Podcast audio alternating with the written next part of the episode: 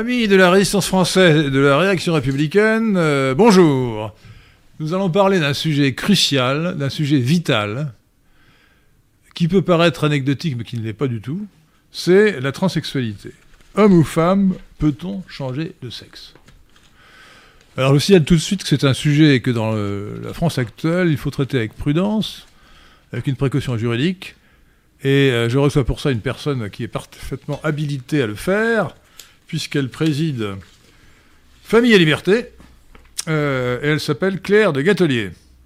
Claire de Gatelier a fait un colloque euh, en 2021 ou en 2020 En 2020 Euh, L'année dernière, Euh, en 2021, avec Juriste pour l'enfance. Euh, 2020, avec, avec, euh, Jeunes pour l'enfance, JPE. Juri- Juriste pour l'enfance. Juriste pour l'enfance, pardon. Juriste pour l'enfance. Et euh, de ce colloque est sorti un livre que je vous laisse euh, commenter, Claire de Gatelier. Voilà, oui. Euh, oui, questionnement de genre chez les enfants et les adolescents. Euh, édition, Artege. édition Ar- Artege. Artege, oui. Artege. Et euh, vous avez publié le numéro euh, d'avril 22, euh, d'avril 22 de Famille et Liberté, de la lettre de Famille et Liberté, Voilà, qui était un condensé sur de le ce sujet. colloque. Et donc vous avez résumé le colloque et le futur livre en 5 ou 6 pages, 5 pages. Et de manière tout à fait euh, intéressante et même passionnante. Euh, autant dire que vous n'êtes pas tout à fait dans la même ligne que la coterie LGBT qui a envahi les écoles pour, inciter soit l'homosexualité, pure et simplement, soit même euh, au changement de sexe. Ce qu'ils appellent la transition de genre.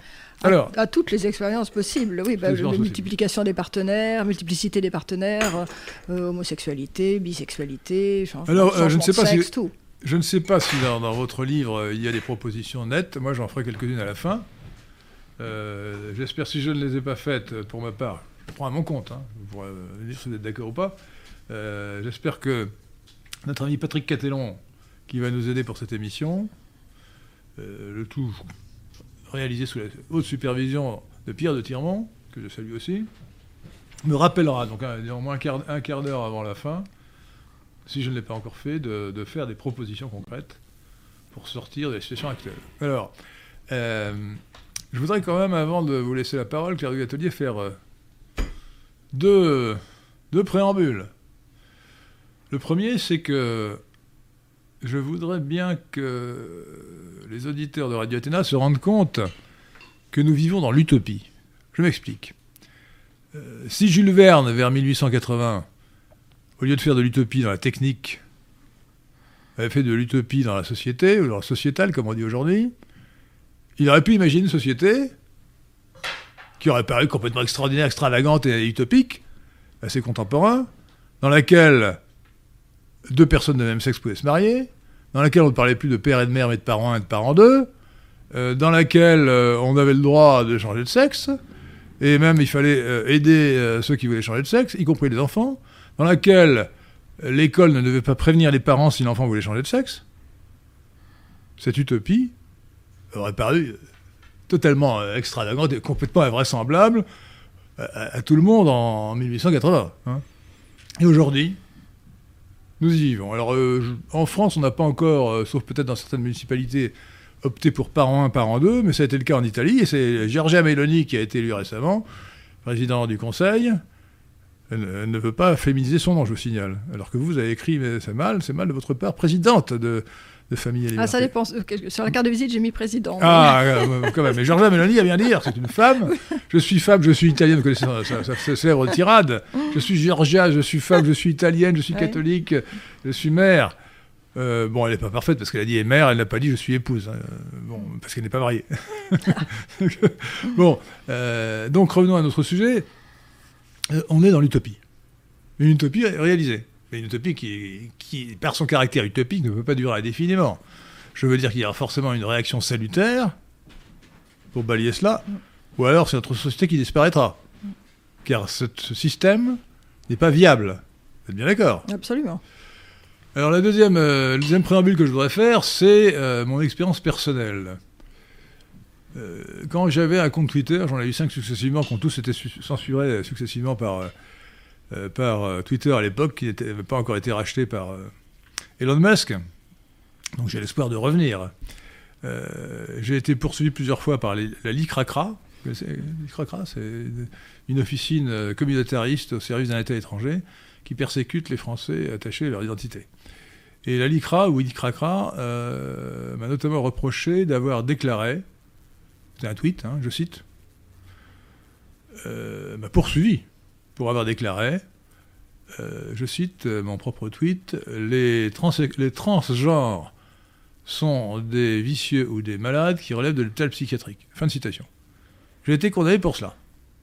Alors j'ai un regret, j'ai deux regrets. Le premier regret, c'est que j'avais dit transgenre, alors j'aurais dû dire transsexuel. Transgenre, c'est le langage de l'adversaire. Mm de l'ennemi, plus devrais-je dire. Et surtout, je me suis mal défendu. Parce que j'avais dit, j'avais dit les transgenres, donc les transsexuels, sont des vicieux ou des malades qui relèvent de l'hôpital psychiatrique. J'ai fait valoir que l'OMS à l'époque reconnaissait que ce qu'elle appelait, l'OMS c'est l'Organisation mondiale de la santé, que ce qu'elle appelait euh, l'incongruité de genre, c'est-à-dire la transsexualité, était une maladie mentale. Alors aujourd'hui. C'est plus le cas, oui. Euh, c'est plus le cas tout à fait, mais attendez. J'ai suivi ça. Alors j'ai démontré, j'ai apporté les documents de l'OMS mmh. et les juges ont dit. Euh, alors euh, les juges ont dit première instance, deuxième instance, cassation. Donc là c'est une jurisprudence. Hein. Les juges ont dit non, bah, il avait le droit de dire que c'était des malades. Bon.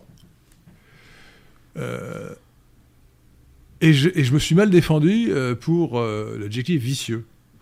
Parce que j'ai dit, c'est oui, c'est comme malade. Alors que j'aurais dû dire, écoutez, c'est un jugement moral. Oui, c'est un jugement moral. Est-ce que vous allez nous interdire C'était ça qu'on vous a reproché, de faire un jugement moral, probablement. oui. oui, mais, oui, mais justement, on ne peut mm. pas reprocher à quelqu'un de faire un jugement moral. Mm. Euh, tout chrétien sait, par exemple, que la doctrine chrétienne, Saint Paul condamne l'homosexualité. La fortiori, Saint Paul n'a même pas imaginé la transsexualité. Oui, mais quand il n'y a plus de morale, ça n'existe plus. Non, mais attendez. Il n'y a que le, bien qui est non, un, non, non, mais attendez. Bien là, je vous parle de droit. Je vous parle, je vous parle de droit. On ne peut pas empêcher un chrétien ou quelqu'un qui n'est même pas chrétien, mais qui, accepte la morale chrétienne, de dire que la transsexualité est, Oui, ça a été reconnu récemment euh, à Jean-Pierre Maugendre. Euh, le, ah droit de, le tribunal a reconnu à Jean-Pierre Maugendre le droit d'invoquer la, doctrine chrétienne. Euh. Eh ben, voilà. Alors moi, moi j'ai oublié, j'ai cru bêtement m'en tirer en assimilant vicieux, vicieux à, malade, c'était une erreur complète. Donc je, pense que j'aurais pu, j'aurais pu avoir gain de cause si j'avais, si je m'étais bien défendu. Parce que contrairement à ce qu'on dit souvent à droite, ce ne sont pas les juges qui sont mauvais. Moi, je vous dis, j'ai une, j'ai une grosse expérience de délit d'opinion. Hein. Euh, voilà. Et quand on se défend bien, on s'en sort euh, euh, plus ou moins bien. c'est la loi qui est mauvaise. Ce ne sont pas les juges qui sont mauvais, c'est la loi qui est mauvaise. Parfois, quand on arrive dans le tribunal de première instance, dans la 17e chambre, si elle est mal composée, on sait qu'on est condamné d'avance. Mais à ce moment-là, on a des chances de s'en sortir en, appel. En se défendant bien. C'est vrai. Donc, non, non, moi je pense que nous avons un, nous avons une magistrature, je ne dis pas ça par démagogie, euh, ni pour euh, essayer de complaire au futur euh, magistrat si jamais je suis encore appelé à un procès de ce genre, ce que je ne peux jamais exclure. mais c'est la loi qui m'a c'est la loi qu'il faut abroger. Et je vous rappelle, si j'ai été poursuivi pour ça, c'est parce que la loi, la loi Pleven du 1er juillet 1972, qui a introduit dans, le, qui a modifié la loi, la loi du 20 29 juillet 1980, ça? Sur la liberté de la presse, pour créer un délit d'opinion. Euh, c'est l'appel à la haine ou à la discrimination à l'égard, à l'époque, c'était pour, euh, pour, les individus sur, sur, euh, en raison de, leur race, de, leur race, de l'origine ou de la nation. Et on a rajouté, scandaleux, et on a rajouté... De l'orientation sexuelle. l'orientation sexuelle, mais pas seulement. Euh, l'identité sexuelle, le, choix, euh, je ne me rappelle le terme exact de la loi, mais on a, euh, je crois que la dernière édition, ça a été pour le, la discrimination sur le, lieu de résidence. Mais avant cela, on avait, on avait ajouté la discrimination en fonction de l'appel à la haine ou à la discrimination euh, en fonction de la, euh, oui, de l'identité de genre. Identité de genre. Euh, je crois que c'est ce qui figure dans, la loi. Bon. Et, donc, c'est au vertu de cela qu'on donc c'est monstrueux. Nous sommes, nous sommes une société de fous. Bah, c'est sûr. Et, tout cela sous l'influence de la coterie LGBT. Vous avez remarqué que je dis coterie et pas le, mot anglais lobby. Hein. Mmh. bien compris. Vous, pouvez dire la guerre, groupe de pression si vous voulez, mais coterie c'est mieux. ou la mouvance, on peut ou dire. militant. La, ouais, non, mais un militant, c'est un individu. La mouvance, vous pouvez dire. La mouvance ou la coterie euh, LGBT, euh, ce ne sont pas les homosexuels, ce sont euh, les, homosexuels organisés qui définissent leur identité à partir de la sexualité. Je, sais pas, je fais une allusion d'ailleurs à l'actualité. J'avais pratiquement jamais entendu parler de Pierre Palmade, dont on ne cesse de parler à l'heure actuelle. Donc il a tous les défauts, puisqu'il est drogué, pédophile, et qu'il a, qu'il a tué un enfant, je crois, dans un accident de voiture parce qu'il était drogué. Et il a dit cette phrase que je vous soumets, tellement elle est monstrueuse. Il a dit Mon identité, c'est d'être homosexuel. Alors, ça, c'est un point de débat que nous pouvons avoir. Parce que vous parlez dans votre excellent, euh, excellent texte, euh, Claire de Gatelier, vous parlez de l'identité sexuelle. Je crois que c'est une expression euh, discutable. On a une identité, on est soi-même, c'est ce qui est revendiqué euh, par, les, oh, par, les, oh. par les transgenres. Ben oui, mais donc vous employez, vous employez le, vocabulaire de l'adversaire. je l'ai fait parler, je euh, dit non, non, non, attendez. Euh, on a une identité qui a une particularité sexuelle. On, a une... Oui, on ramène, on ramène l'individu à sa sexualité. On ramène l'individu à sa sexualité, ce qui est, ce qui est, ce qui est monstrueux. Et la femme, pareil, enfin, on réduit la femme aussi. Alors, alors je, commence, je vais commencer par vous interroger sur ce que vous avez écrit. Ah. moi, c'était curieux parce que je n'ai pas fait la même expérience que vous, apparemment. Parce que vous avez écrit ceci. Donc je rappelle, c'est dans votre euh, numéro d'avril 2022 de Famille et Liberté. D'ailleurs, il faudra mhm. au passage que je, renouvelle ma cotisation, à supposer que je l'ai versée. Euh, vous nous expliquerez, au moment venu, comment on adhère à Famille et Liberté. Donc, vous avez dit ceci. Euh, que les enfants se cherchent en grandissant et s'interrogent sur leurs affinités et leur identité sexuelle, cela a toujours fait partie des tâtonnements de l'adolescence pour prendre fin en mûrissant. Mais moi, je, attendez, moi, je, pas, je, je, me tourne vers Pierre de Tirmont et vers euh, Patrick Catelan. Et, attendez, moi je n'ai jamais eu de doute sur. attendez, cette expression veut dire que la plupart des enfants se demandent s'ils sont euh, garçons ou filles. Mais attendez, moi ça ne m'est jamais arrivé. Honnêtement, euh, Moi, ça pas non plus, mais il paraît que c'est ah, ah. fréquent, qu'ils ont une inquiétude à l'heure de, au moment de l'adolescence. Non, mais ne dites pas que c'est général. Est-ce que, est que, vous, Claire de Gâtelier, lorsque vous aviez 10 ans ou 12 ans ou 13 ans, 14 ans, vous dites, est-ce que je, en vous regardant dans la glace, est-ce que je suis un garçon ou est-ce que je suis une Moi, je, je, vous jure que moi, jamais, moi Henri de Lescar, jamais je, non, je, je suis d'accord, mais c'était une autre époque. Maintenant, il paraît qu'il s'interroge beaucoup, justement. Oui, parce que. Et on profite de ce questionnement. Oui, non, mais c'est un conditionnement de propagande. C'est ce qu'on montre dans ce colloque. C'est ce qu'on montre dans ce colloque. On exploite ce conditionnement, on exploite cette inquiétude de l'adolescence, euh, justement pour les enfoncer. Euh, chers auditeurs de je bien faire quoi je, ne dis pas que ça ne peut pas arriver, bien sûr que si. Mm. Dans un certain nombre de cas que je crois très minoritaires, s'il n'y avait pas de, cette propagande incessante de la coterie LGBT, euh, il peut arriver, certes, d'une manière à mon avis pathologique, qu'on se pose la question euh, est-ce que je suis bien un garçon, est-ce que je suis bien une fille On peut avoir des inquiétudes en se disant. on peut avoir, non. Alors, à mon avis, ce qui est beaucoup plus répandu. demandant euh, ce que. Non, non attendez, ce, qui, ce qui, me paraît, ce qui me paraît beaucoup plus répandu, c'est, ça, ça s'arrange, ça être beaucoup plus répandu, c'est le fait de se dire est-ce que je suis assez viril? Ben voilà, c'est ça. Ah ben c'est pas la même chose. Ah non, dire est-ce que je suis assez viril, c'est de se comparer aux autres garçons, non pas à se dire qu'on est une fille, mais dire est-ce que je suis pas assez viril pour être vraiment un garçon euh, bien, bien, bien, bien, bien capable de séduire les femmes, ou inversement, est-ce que je suis une fille assez, assez féminine pour, pour séduire les hommes, ou pour obtenir ma place de, femme dans la société? C'est pas la même chose. Ça ne veut pas dire qu'on a envie d'être un garçon. Non, non, il n'est pas dit qu'on a envie d'être un garçon, mais ah bah, euh, ah bah après, après c'est exploité par effectivement les militants euh, LGBT et autres qui viennent vous dire ah mais au fond tu sais ce serait beaucoup mieux si tu étais. Alors, alors allez-y pour nous, vous allez nous expliquer la, les tenants et les aboutissants de votre colloque et, le point dont vous êtes parti et ce à quoi vous êtes arrivé. Au passage, je vais quand même dire que j'aurais tous invité mon air parfait. enfin, la formulation n'est pas bonne, effectivement. non, mais en dehors de ça, en dehors de la formulation, euh, je, je, je, vous reproche, je crois, comme un petit reproche d'avoir invité une certaine. Euh, une certaine je connais Od Mirkovic, qui est remarquable. Elle est, je crois, de. Bah, juriste, pour, pour, euh, l'enfance, c'est avec elle hein. que nous avons organisé ce colloque. elle est très, remarquable. Euh, mais vous avez invité une, une certaine, un certain docteur Christian Flavigny, pédopsychiatre, psychanalyste. Ah oui, vous n'aimez pas les psychanalystes. Pas, attendez, ne dites pas que je n'aime pas. Non, justement, c'est un bon. C'est pas une question d'affect. Ça n'a rien à voir. Je dis, je dis, et c'est démontré, je peux vous donner toutes les références bibliographiques que vous voulez, Deborah Hitzen, euh, euh, Benesto, le livre d'or de la psychanalyse. Euh, un, premièrement, la psychanalyse est une pseudo-science. C'est un discours charlatanesque. Deuxièmement, ça c'était démontré. Et deuxièmement, ce qui est peut-être encore plus grave, c'est que ce discours charlatanesque, cette pseudo-science, est constitué pour subvertir la famille et la détruire. Oui. Euh, Alors, tout, disons tout que Christian, il expliqué que l'enfant, l'enfant a des désirs sexuels pour sa mère et que c'est le complexe d'Édipe, etc. Le... tout Freud s'est employé, enfin tout le discours de Freud s'est employé à salir les rapports familiales et à les dégrader. Donc, non seulement c'est faux, mm. c'est mais en plus c'est subversif. Bon, enfin là, c'est pas le cas de, Christian Flavini, qui au contraire euh, a parfaitement les pieds sur terre. il, est, il, est, psychanalyste. ah bah oui, mais justement, c'est la preuve qu'il peut y avoir des psychanalystes. Non, non, c'est impossible. S'il est psychanalyste, il n'a pas les pieds sur terre. Il, peut faire semblant d'avoir les pieds sur terre. Mais il ne les a pas.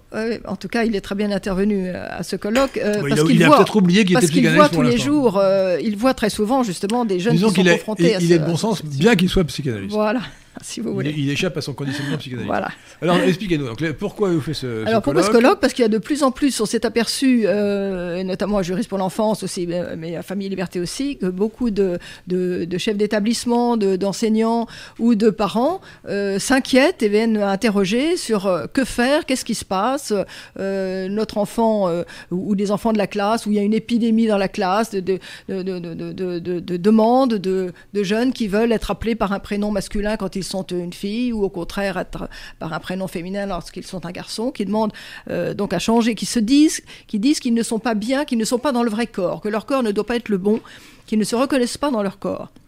Alors qu'est-ce qui se passe que peut-on faire? Est-ce qu'il faut prendre au sérieux? Est-ce qu'il faut succomber à leur, euh, à leur euh, euh, demande ou pas? Et là-dessus, il y a eu en septembre 21, juste quelques mois avant notre colloque, la circulaire de Jean-Michel Blanquer. Ah, j'aimerais, que, que vous la commentassiez, parce que celle-là est très importante. Ah, bah oui, oui, oui.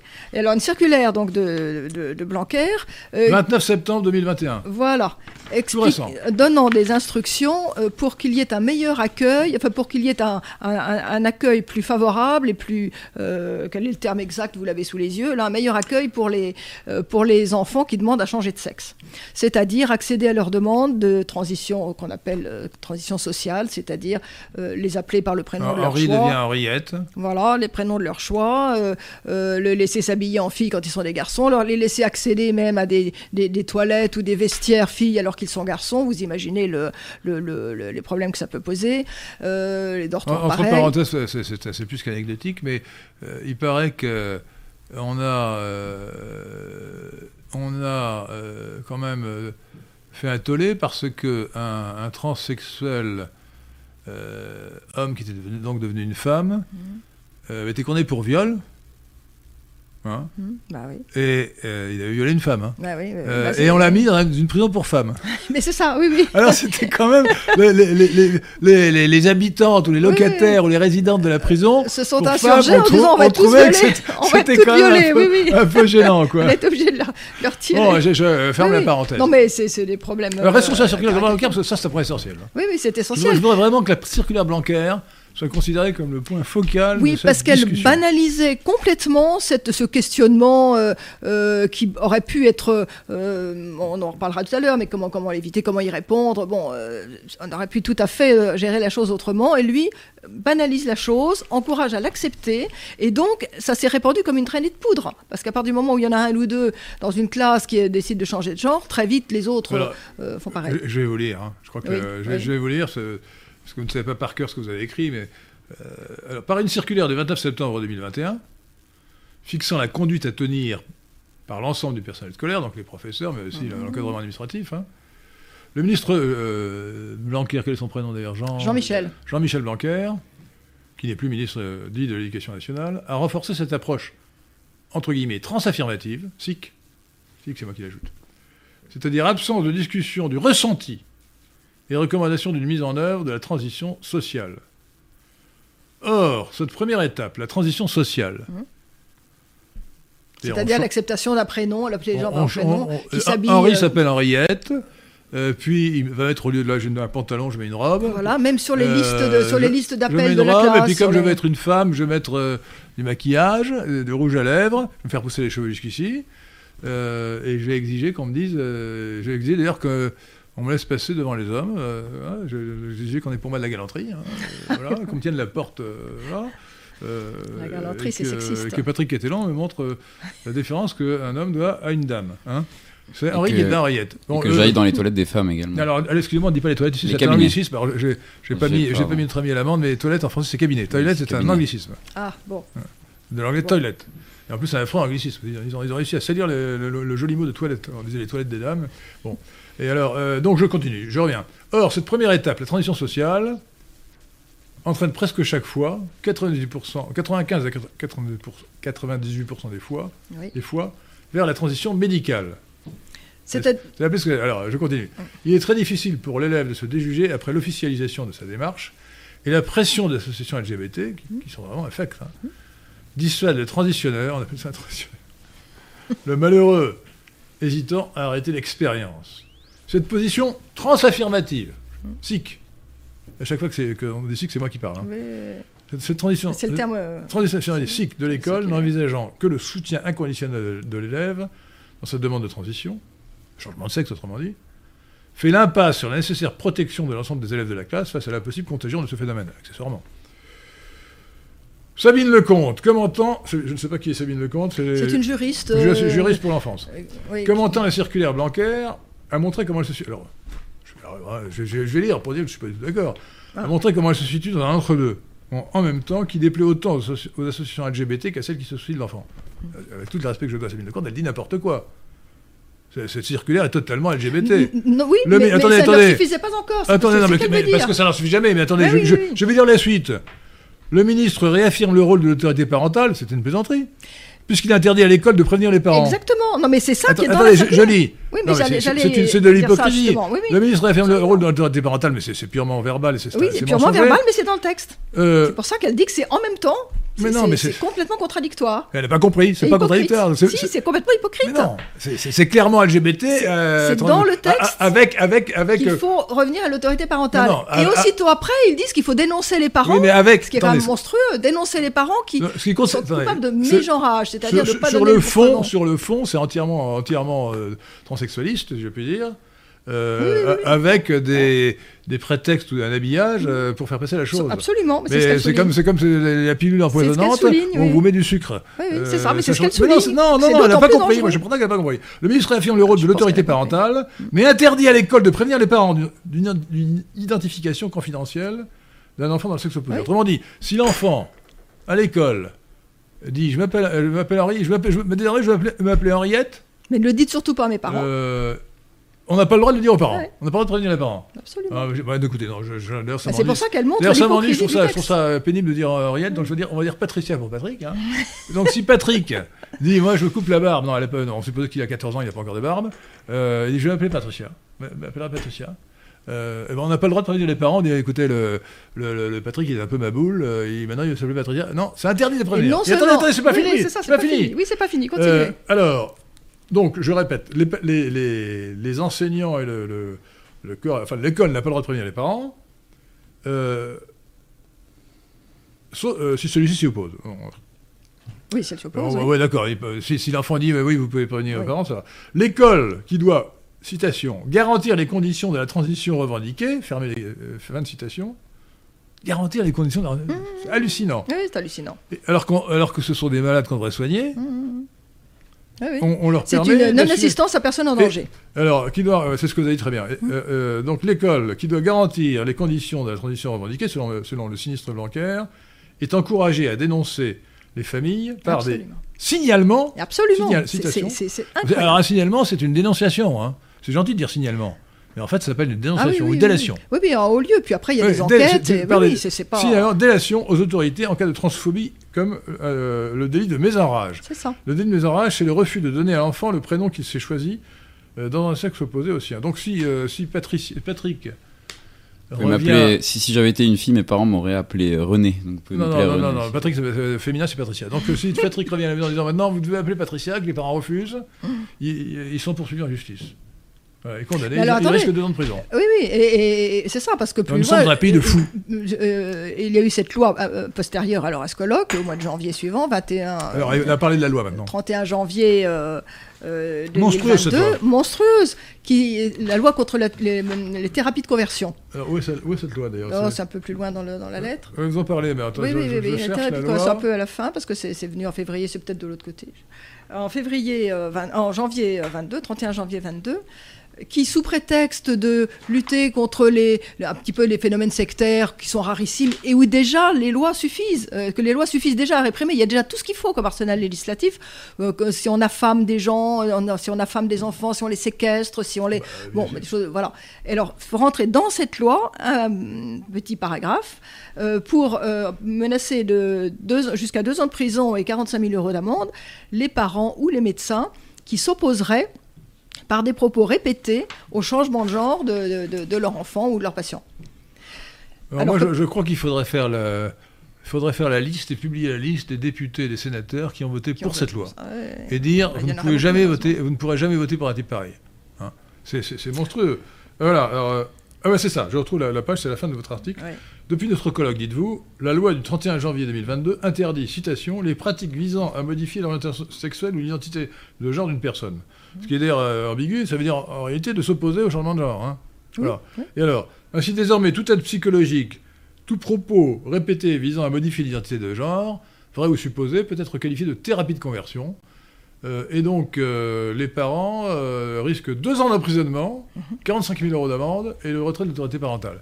C'est-à-dire que si, votre, si Patrick s'appelait Patricia, bon, vous êtes, maintenant vous êtes majeur, hein, mais si Patrick, mineur, 14 ans, dit Papa, maman, maintenant, je suis une fille, je vais mettre une robe, une jupe, il m'appellera Patricia. Euh, il est vrai que maintenant les, filles ne mettent plus de jupe, mais passons. en tout cas, vous devez appeler Patricia. Euh, et si les, enfants, si les parents refusent, eh bien, ils risquent deux ans de prison. Alors, il y a eu quand même discussion. C'est monstrueux. Oui, c'est monstrueux. Il y, a eu quand même discussion. Les députés n'étaient pas tous d'accord. Ils ont accepté un petit amendement très difficilement interprétable, disant qu'à la limite, on tolérait des, appels à la prudence. voilà. tu veux changer de, de, genre, mon petit? Eh ben, écoute, attention, attention, réfléchis bien quand même. Et puis c'est tout. Vous n'avez rien le droit de dire d'autre. Donc, oh, c'est vraiment de la non-assistance à personne en danger. Parce que ces enfants, et, moi j'en ai, j'en ai vu, des familles euh, complètement, euh, extrêmement troublées, extrêmement désespérées. C'est une souffrance énorme pour, les, pour des parents. Dramatique. Et on, les, on les, ils sont placés entre deux feux, euh, parce que l'enfant, et une fois qu'il est, c'est pour ça que la transition sociale finit toujours, finit à 98%, comme vous le disiez tout à l'heure, par une transition médicale. Je, vais vous citer. Hein. Oui, oui, oui, médicale et chirurgicale. C'est qu'une fois qu'ils ont décidé ça, et qu'ils ont fait une sorte de coming out, pardon. Oh Oh, alors là, c'est moins 10 dollars, ça. Les pièces étaient prêtes. Voilà. Qu'ils se sont déclarés comme euh, d'un sexe différent, opposé, enfin différent au leur. Après, ils sont pris en main par justement les militants LGBT. Et, puis sur les réseaux sociaux, ça vient beaucoup des réseaux sociaux, tout cela aussi. Ils se sont présentés sur les réseaux sociaux comme tels. Et du coup, là, ils sont pris en main, ils sont encouragés, ils sont loués, ils ont des, des, des, j'aime, vous savez, sur les, sur les, quand, on clique sur les, sur les réseaux sociaux, ils sont bien vus, ils sont portés un petit peu au, au nu. Et euh, après, s'ils veulent faire demi-tour, ils sont au contraire hués, conspués, harcelés, en lâcheur, t'es à moins que rien, t'as rien compris, t'as aucun courage. Et, c'est pour ça que c'est extrêmement difficile de revenir en arrière. Ou alors ignorer ce qui est, je sais pas si pire. Ou alors ignorer totalement. Euh, alors tout cela, tout, cela peut-être, euh, il, faut, il faut quand même resituer cela dans son contexte. Hein. Alors son le contexte, euh, un double contexte. Premièrement, le contexte, c'est la théorie du genre, et plus largement le cosmopolitisme. Alors, la théorie du genre, euh, vous savez, vous savez, cher euh, Claire de Gatelier, président de Famille et Liberté, que le CDH, Carrefour de l'Horloge, euh, autrefois Club de l'Horloge, a attribué il y a 10 ans, en 2012, le prix Lysenko, qui est un prix de, désinformation scientifique, un anti-prix, à Judith Butler, accessoirement d'ailleurs à Éric Fassin et Luc Châtel, pourquoi Luc Châtel? Parce que c'était le ministre, de, le ministre de Sarkozy qui, en, septembre 2011, a introduit la théorie du genre dans l'enseignement officiel de l'école dite républicaine. oui, il est à l'origine un peu de tout ce que nous Donc, aujourd'hui. Euh, c'est un gouvernement dit de droite, Sarkozy-Châtel. Alors Châtel est franc-maçon, mais il était théoriquement de droite. Qui a introduit cette théorie absurde, désastreuse, intellectuellement ridicule, et moralement euh, vicieuse à l'école. c'est monstrueux. Alors, euh, je, voudrais quand même insister sur l'influence perverse de la théorie du genre. Ah bon, remarquez, les Français peuvent être fiers, si j'ose dire, parce que cette théorie du genre euh, revient de chez nous. Ah, comme nous l'avons expliqué dans le, dans le rapport en question, qui est disponible sur Internet, je pense qu'il est disponible sur le site du, le site du Carrefour de l'Horloge. Hein, c'est pas très long à lire, ça fait 10, ça fait 10 pages. Hein. Oui, mais c'est très bien, je l'ai relu avec plaisir. Alors, euh, donc, avec plaisir, avec plaisir. Non, euh, alors, Judith Butler, Judith Butler qui est donc euh, lesbienne revendiquée et juive, est considérée comme la papesse, et en tout cas la fondatrice de la théorie du genre. Bon. Mais elle s'appuie, elle fait partie de ce qu'on appelle la théorie française en anglais. Mmh. J'ai traduit, donc j'ai le droit de dire sans ah mettre la pièce. Ah la French Theory, la théorie française. Ah, on, peut dire, on peut dire le mot anglais après l'avoir dit en français. Oh, bah, si on traduit. D'accord. Si on traduit. D'accord. Bon, si on traduit, on a le droit. Très bien. Non, mais j'apprends les règles. Moi, je dis par exemple la Nouvelle-York, je traduis New York.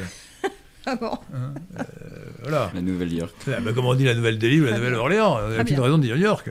Bon, passons. Alors, revenons à notre sujet. Donc, euh, alors, euh, ce qui est frappant, c'est que tous les. Alors, moi, je, pour faire ce rapport, c'est moi qui l'ai écrit, mhm.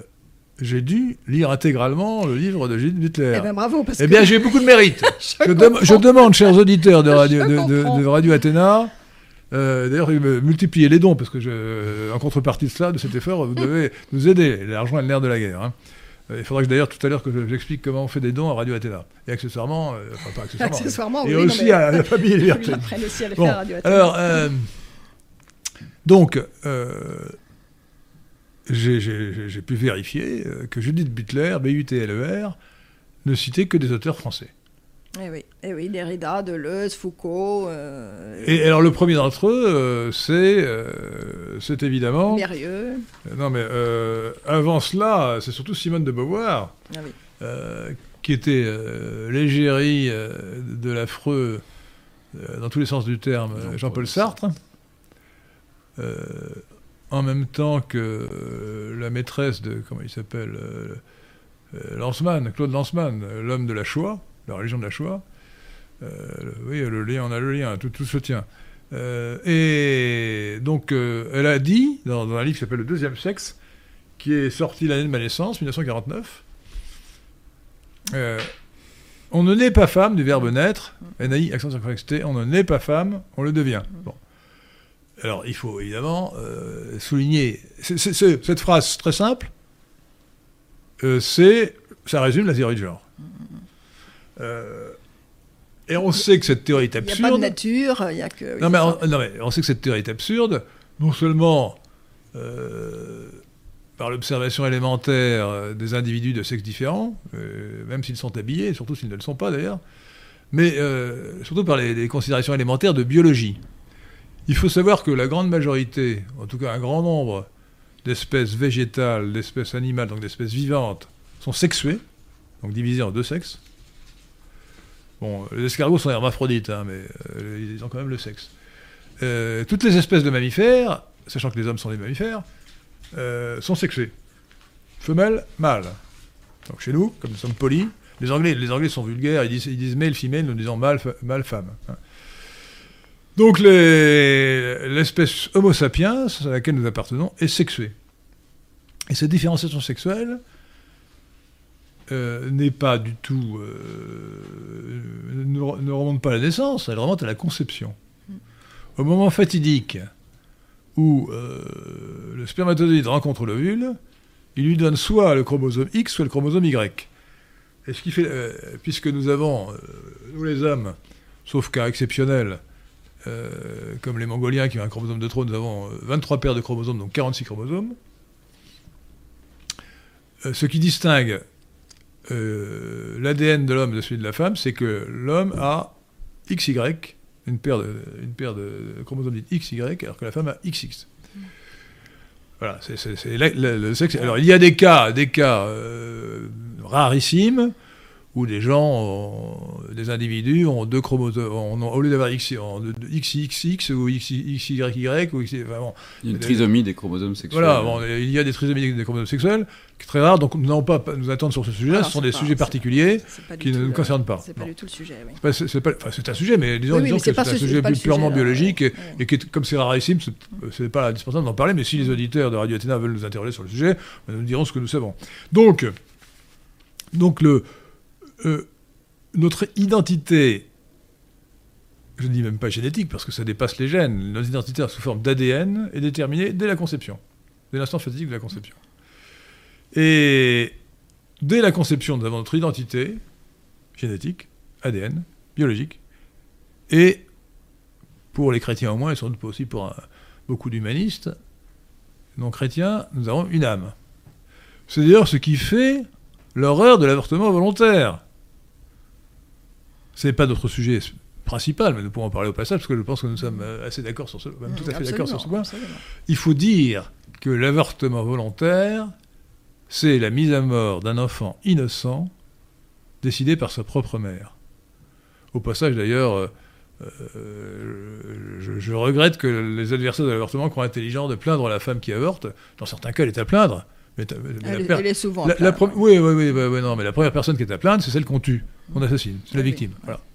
Et même quand, même quand elle était, même, même quand elle a des circonstances atténuantes, euh, c'est d'abord son enfant qu'elle tue, qu'elle décide de tuer, qui est la première victime. C'est pas parce qu'il n'a pas la, capacité de parler, de protester, de se plaindre. Probablement, dans certains cas, si l'avortement n'est pas fait dans les premiers jours, euh, il a même la capacité de souffrir de l'avortement. Ce qui est abominable. On le déchiquette dans le ventre de sa mère. C'est abominable. C'est une histoire abominable. Bon. Et euh, donc, donc euh, le sexe est déterminé dès l'origine. Et alors, la théorie du genre de Butler, qu'on appelle aussi, alors c'est un mot franglais, mais je le traduirai hein, pour ensuite. Euh, alors là, c'est le nom qui se donne le même. La théorie performative du genre. Ah oui. Performatif, c'est du franglais, et euh, en français, c'est auto-réalisateur. C'est ça. Alors, je crois que ça, c'est euh, dérivé de la théorie d'un psychologue ou d'un philosophe qui s'appelle Austin, me semble-t-il, mm. que je n'ai pas pratiqué euh, personnellement, mais qui dit, euh, qui, a inventé cette, notion de, formulation performative. C'est ce qui est autoréalisateur, c'est une phrase, un énoncé qui se réalise par lui-même. Si je dis, je vous promets que, je vous promets que je ferai ceci, eh bien, euh, la phrase euh, suffit elle-même. Euh, l'énoncé suffit à se réaliser. Et le langage est créateur par lui-même. en l'occurrence, le langage est créateur par lui-même. La promesse est constituée par la phrase elle-même. en matière, on est, en plein nominalisme. en, matière de droit, en matière de droit, c'est vrai. un contrat peut être passé de la même manière. Bon.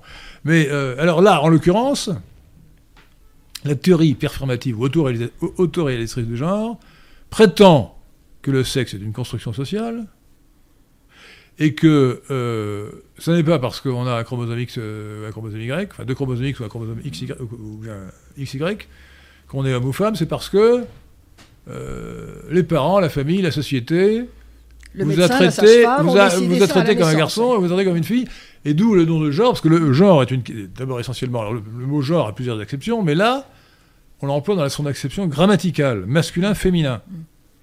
Et donc c'est parce que on considère que grammaticalement vous avez le genre masculin, il, ou bien le genre féminin, que vous devenez un homme et une femme. Hmm. Donc euh, si Patrick s'appelle euh, est un garçon, c'est parce qu'on lui a dit euh, lui, pas elle. On l'a appelé Patrick et pas Patricia. Si on l'avait appelé Patricia et qu'on avait dit elle, eh bien, il n'aurait pas eu l'idée de, se, laisser pousser la barbe et il se considérait comme une fille. C'est ça la théorie. Voilà, on dit qu'on a assigné un sexe à la naissance. Bon, alors tout cela est parfaitement. Alors, ce qui est vrai, ce qui est vrai, c'est que, mais c'est pas du tout euh, contestable, c'est que les parents en particulier euh, cherchent à donner à l'enfant en fonction de sa nature biologique ce qui lui convient le mieux. Mais c'est pas ça qui fait qu'il change de nature. Bah alors, euh, qu'en pensez-vous, bah, que c'est que nous vivons dans un monde qui est totalement et de plus en plus déconnecté du réel, et, qui, ça me fait penser à ce que disait Mélenchon, là, qui, qui, disait à l'Assemblée nationale, la, être libre, c'est se posséder soi-même, et c'est être soi-même son propre créateur. Ben, on en est là. Euh, on, refuse tout, tout, ce qui est donné, et la nature est donnée au départ, on refuse tout ce qui nous a été donné et que nous n'avons pas choisi, pour remettre en cause tout cela et décider, et soi-disant pour être libre, décider euh, de qui nous sommes, ce, que nous sommes. Et Alors cette philosophie, c'est, elle a un nom, c'est l'existentialisme. Et euh, ce n'est pas pour rien que, que Simone de Beauvoir était l'égérie, euh, la sous-traitante philosophique de Jean-Paul Sartre, qui a expliqué dans l'existentialisme est un humanisme, alors qu'évidemment c'est un anti-humanisme, en réalité. Enfin je dis évidemment, pour les gens, les gens sérieux, l'existence précède l'essence. Autrement dit, on est indéterminé, on peut décider d'être ce qu'on veut. Donc on peut notamment décider de, changer de sexe. C'est un cas particulier de, cette possibilité d'indétermination. Et ce qui est contraire à la vérité scientifique, à la vérité philosophique, à la vérité religieuse. Bon. donc c'est faux. Et cet existentialisme est lui-même l'héritier du nominalisme. Il est lui-même l'héritier de Guillaume de Cam. Qui, dit que les choses n'ont d'existence que par le, par le nom que je leur donne. Et, cet existentialisme a apporté à la vieille philosophie cosmopolite qui remonte à Diogène le Cynique, 350 avant Jésus-Christ, l'ontologie ou la métaphysique qui lui manquait. Mm. Donc euh, merci Jean-Paul Sartre. Euh, la France a eu un. Euh, dans, tous les auteurs que nous avons cités, on aurait pu ajouter Jean-Paul Sartre qui est en amont, en amont de tout cela. Hein. Mm. C'est lui qui a donné le, le soubassement métaphysique de toutes ces absurdités théoriques. Alors, moi, j'aimerais quand même, alors, ça va peut-être nous détendre, hein, faire quelques citations de.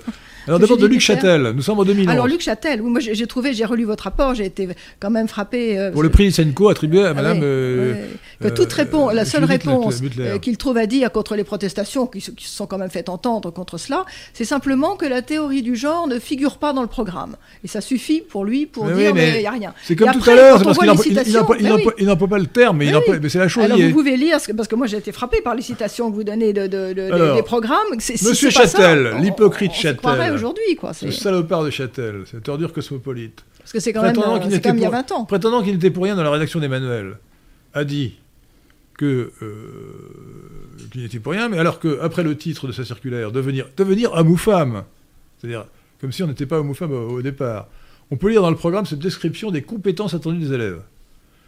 Différencier à partir de la confrontation des données biologiques et de représentation sociale, ce qui relève de l'identité sexuelle, des rôles en tant qu'individus sexuels et de leurs stéréotypes dans la société qui relèvent de l'espace social. On est dans le jargon. Hein. Hmm. De l'orientation sexuelle qui relève de l'intimité des personnes. au passage, parce qu'il faut se défier du vocabulaire, il ne faut pas dire orientation sexuelle, il faut dire inclination sexuelle. Parce que l'orientation sexuelle, c'est une expression géométrique qui, met tout sur le même plan. Euh, on va à gauche, on va à droite, on va devant, on va derrière. Non, euh, c'est l'inclination sexuelle qu'il faut dire, qui est un terme neutre, mais qui ne, qui ne, qui ne préjuge pas, qui ne met pas tout sur le même plan, qui ne préjuge pas, qui ne dit pas qu'il n'y a pas de normalité. Si on dit orientation sexuelle, ça veut dire qu'il n'y a pas de normalité. Si on dit inclination, on n'affirme pas qu'il y a normalité, mais on n'exclut pas. Bon. Euh, et alors, donc le programme, on peut, on peut considérer que la, définir la sexualité, le sexe comme le rôle en tant qu'individu sexué dans l'espace social, c'est tout à fait la théorie du genre. Hein. Hmm.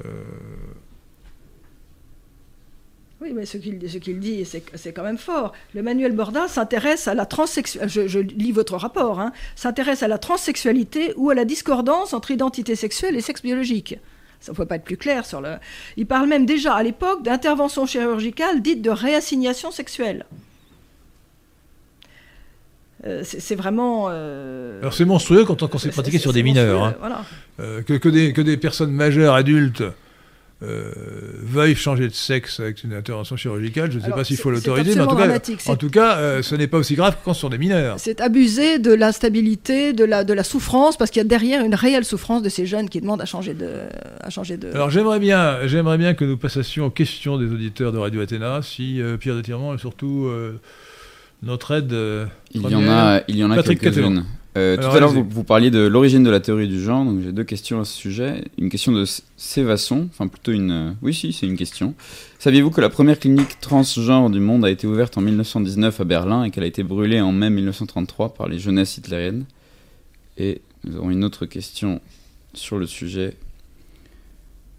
Euh, Alors sur ce, premier, sur ce premier point, je me rappelle vaguement, oui, avoir entendu parler de cela lorsque j'ai reçu à Radio Courtoisie il y a bien longtemps Feu Philippe Simoneau, il est mort il y a quelques mois, euh, qui avait écrit un livre sur, euh, sur brun, brun, brun, et, brun, et, brun et rose, enfin, le rose et le brun pour euh, établir, selon lui, un lien entre l'homosexualité et l'hitlérisme.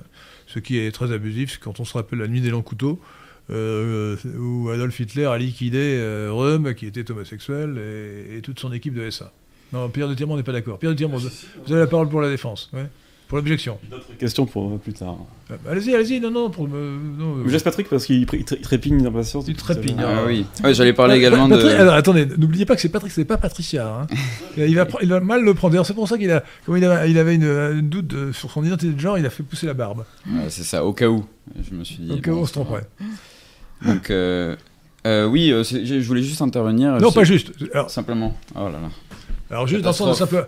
Juste dans le sens de simplement est un, est un anglicisme. Juste veut dire en français, adverbe juste. J'ai utilisé veut dire exactement, précisément, d'une quantité à peine suffisante. On dit juste pour simplement, c'est un anglicisme. D'après l'anglais, just. Toc.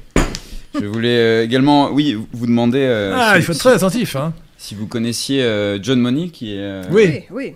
Alors, parlez-nous de John Money. Money, c'est écrit comme l'argent en anglais, M-O-N-E-Y. Oui, bah c'est clair de l'atelier. Le premier boucher. C'était justement, alors je ne sais plus en quelle année, mais dans, il y a, les 50, hein. dans les années 50, il, a, il était absolument partisan du fait que justement, le, le, on peut dire justement euh... Ah oui, bien sûr. Maintenant, je tremble. Hein. Ah, bah, justement, c'est bien sûr. Bon, bon, bon, très bien. Où, est la difficulté? Non, parce que vous venez de parler de juste. Non, mais c'est juste comme adverbe ne veut pas dire simplement ou seulement ou ne que. ça veut dire, ça veut dire précisément, exactement, exactement euh, d'une quantité à peine suffisante. J'ai mangé juste à ma faim. On, peut dire j'ai mangé juste à ma faim. Mm, mm. On ne peut pas dire j'ai mangé juste un œuf. Il faut dire je n'ai mangé qu'un œuf ou j'ai mangé seulement un œuf. Alors John Monnet était partisan de l'idée euh, que justement, ah, bon, enfin oui, justement, le, sexe, le genre était une construction, euh, le, genre était une construction sociale et que et qui pouvait parfaitement. Il était en avance sur son déterminer, Voilà, absolument, déterminer donc le, sexe d'un enfant. Euh, du coup, il a voulu faire des expériences. Il a fait des expériences. Absolument terribles. Notamment, on parle de deux, de deux enfants, de deux garçons, dont il a décidé que l'un, enfin, avec le consentement des parents qu'il a certainement manipulé pour peu qu'ils se sentent un petit peu, euh, un petit peu troublés, un peu mal, on y reviendra, des, des, des, apparences de, de, transition de genre, enfin, des indications soi-disant de, transition de genre. changement de sexe. Changement de sexe. Euh, il a décidé qu'il fallait faire de la chirurgie, que certainement cet enfant n'était pas un garçon, mais était une fille. Et il a donc employé les, les, grands moyens, de la chirurgie, des traitements hormonaux, etc. Et il fait subir un enfer à cet enfant, qu'il a transformé donc à sa façon. Euh, et cet enfant, euh, après, a voulu revenir en arrière. Enfin, ça a été des charcutages, je ne sais plus le détail de l'histoire, mais euh, il a fini adulte par revenir dans son sexe premier, homme. Il s'est même marié, je crois. Mais finalement, ça n'allait jamais. Il était profondément dépressif, une santé aussi extrêmement compliquée à cause de, tous ces traitements, il a fini par se suicider. Voilà les expériences. On aurait dû mettre en prison John Monet Absolument. pour les. Il a fait un crime. C'était un tortionnaire. Il a tortionné. Euh, sous prétexte, c'est un prétexte pseudo-scientifique. Il a fait et, le, et le frère jumeau. En, prenant comme. Euh, dans cobaye, c'est un mot anglais, non euh, Comme objet d'expérience. Un enfant de 22 mois, David Reimer. Vous avez quand même dit cobaye, alors vous devriez aussi mettre un. Oui, j'ai traduit objet d'expérience. Juste après. justement, j'ai traduit. Donc, non, mais le il faut accepter la, la, la rémission des péchés et le repentir. C'est objet d'expérience. Oui, c'est euh, David Reimer sur, euh, qui, qui, fut l'objet d'expérience de John Money, de l'horrible John Money. Et euh, à la suite d'une circoncision ratée visant à combattre un phimosis, il subit une pénectomie à l'âge de 8 mois. Alors la le phimosis, rappelons, parce que comme nous parlons d'un sujet un peu... Peut-être que nous allons dire des choses un peu intimes, ou je veux dire indécentes, tout en étant respectueux, mais peut-être que le sujet nous amènera, entraînera sur le sujet. Donc la, le phimosis, euh, il faut quand même expliquer ce que sur la chose. Tout le monde ne sait pas ce que c'est qu'un phimosis. Alors, phimosis, ce n'est pas un pharaon. Hein, euh, comme, Ramsès, c'est euh, une, maladie par laquelle le prépuce se, ferme sur, le gland de la verge. Voilà. C'est ça le phimosis. Et donc il faut opérer pour que, pour que ça fonctionne normalement, notamment pour la miction. Miction, ça veut dire uriner. je, traduis en français ordinaire. Quoi. Hein? Docteur voilà. Ça me permet. Cette, euh, ça me pas permet ça qu'avait Louis XVI C'est pas ça qu'avait hein? Louis XVI Louis Je crois. Je, je, alors Louis XVI, effectivement, euh, je, d'après mon souvenir, était. D'après mon souvenir, enfin, d'après ce que j'ai lu, était atteint de, de phimosis. Et comme c'était un, petit sensible, euh, qu'à l'époque l'anesthésie n'était pas inventée, euh, il a reculé à chaque fois que le médecin arrivait. Avec le bistouri. avec le bistouri, il dit non, non, pas aujourd'hui, et puis c'est pour ça qu'il ne pouvait pas avoir d'enfant. Mmh. Euh, et donc, euh, même quand il a pu avoir un enfant, on ne sait pas très bien si l'enfant, d'ailleurs, euh, si Louis XVII était de lui ou, d'Axel de Fersen, qui était l'amant de, Marie-Antoinette. Allons, allons. Ah, alors, oui, oui, bon, c'est pas le débat d'aujourd'hui. maintenant, on le sait. On, a des, on, a des, on sait qu'on a déchiffré les lettres chiffrées que Marie-Antoinette envoyait à Fersen. Mm, mm. il n'y a plus aucun doute sur le, caractère de leur, de leur relation. Mais ça ne veut pas dire que son fils était. Ah, non, non, bah, ça, il faudrait faire des expériences d'ADN. Euh, ça me permet d'enchaîner, euh, le sujet du phimosis me permet d'enchaîner sur une question de Paco da Silva. Avez-vous quelques extraits chirurgicaux d'une transition? Vous êtes-vous intéressé à ceux qui ont regretté cette transition? Ah oui, oui, oui, ça, il y a eu beaucoup. Sur les détails des, chirurgies. Alors, les détails des chirurgies, c'est pas très gai. Hein.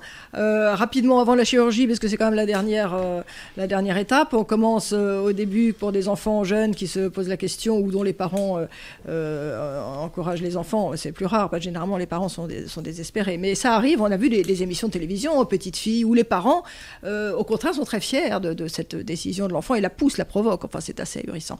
Donc, au début, on donne des bloqueurs de puberté. Euh, pour empêcher justement l'évolution et l'affirmation du caractère sexuel euh, garçon ou fille. Euh, ces bloqueurs de puberté, on la justification, c'est que ça permet de gagner du temps si l'enfant est un peu troublé, qui ne sait pas trop. bon, bah, ça laisse le temps de réfléchir.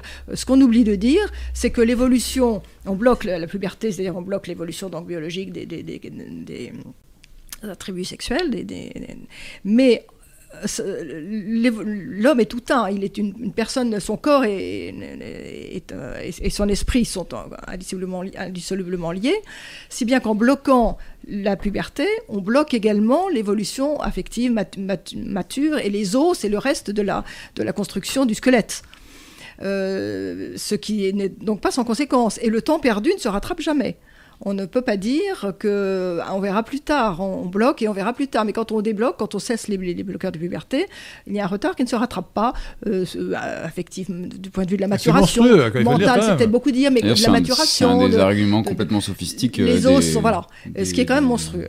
C'est monstrueux. Voilà. Ensuite, alors. je, voulais simplement rajouter que c'était un des arguments absolument sophistiques de ceux qui, qui, promeuvent euh, ça. Ils disent bon, on peut bloquer, de toute façon, on verra plus tard. Et puis bon. Euh, voilà. C'est complètement monstrueux. Non, non, c'est définitif. Hein. Ensuite, alors, il y a les, les, traitements hormonaux. C'est quand c'est définitif? On crée des dégâts définitifs. On peut, ne peut pas dire euh, que, que, l'individu ne pourra pas revenir à son sexe normal. Hein. non, mais on déséquilibre sa croissance et il peut y avoir des, des, des, séquelles euh, qui sont difficilement mesurables, mais qui sont réelles euh, euh, dans le squelette, dans la, morphologie. Il restera petit, il manquera de maturité, etc. Ensuite, il y a donc les traitements hormonaux homme euh, vers la femme, c'est-à-dire euh, men to female, ou bien le oh. contraire. Ah bah j'ai traduit ah là. ah bah il a grondé. Je testais. J'avais qu'à le dire en anglais. Je me suis dit est-ce qu'il y a la règle pour le patron et puis la règle pour les invités Non, non, non, vous avez le droit de le dire, mais, mais alors, comment ça servait à rien de le dire pour le. Bon. Euh, je vois pas ce que ça, s'ajoute de le dire bon. en anglais. Et, parce que c'est le terme consacré. C'est bah, oui, c'est le terme médical mais consacré. il faut pas sous, sous, soumettre l'impérialisme anglo-saxon. Bon. C'est souvent, souvent euh, abrégé comme ça, MTF. Oui, il, faut refuser il faut refuser Et si on dit MTF, euh, si on ne dit pas la consonance, euh, ça va hein. C'est un sujet secondaire. MTF ou FTM. Bon, alors, donc des traitements hormonaux croisés pour justement. Non, FVM, femme vers homme. FVH. Vert en français. Vert. Non, non, tout. Oui, mais si on va dire en français, il faudrait FVH. Ah oui, d'accord.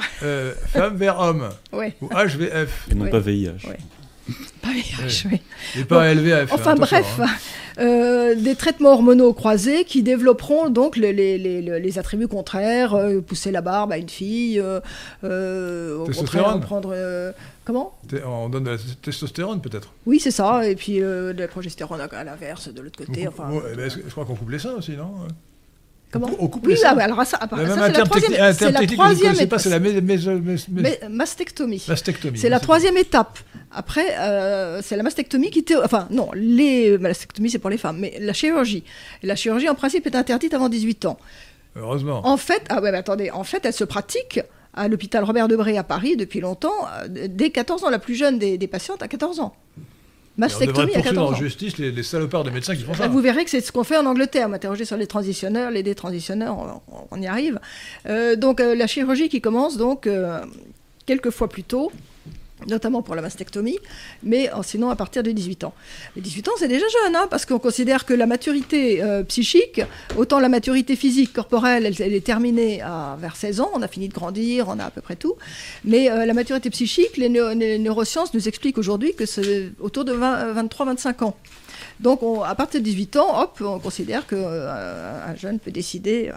Alors, il y a euh, les, la chirurgie extrêmement invalidante, la, chirurgie. des mutilations. Ah, oui, alors, soit les, femmes qui veulent devenir des, des, hommes, donc on leur enlève les seins bien sûr, mais il faut enlever l'utérus, les ah, ovaires, ah oui, l'utérus, ah, les ovaires et le vagin.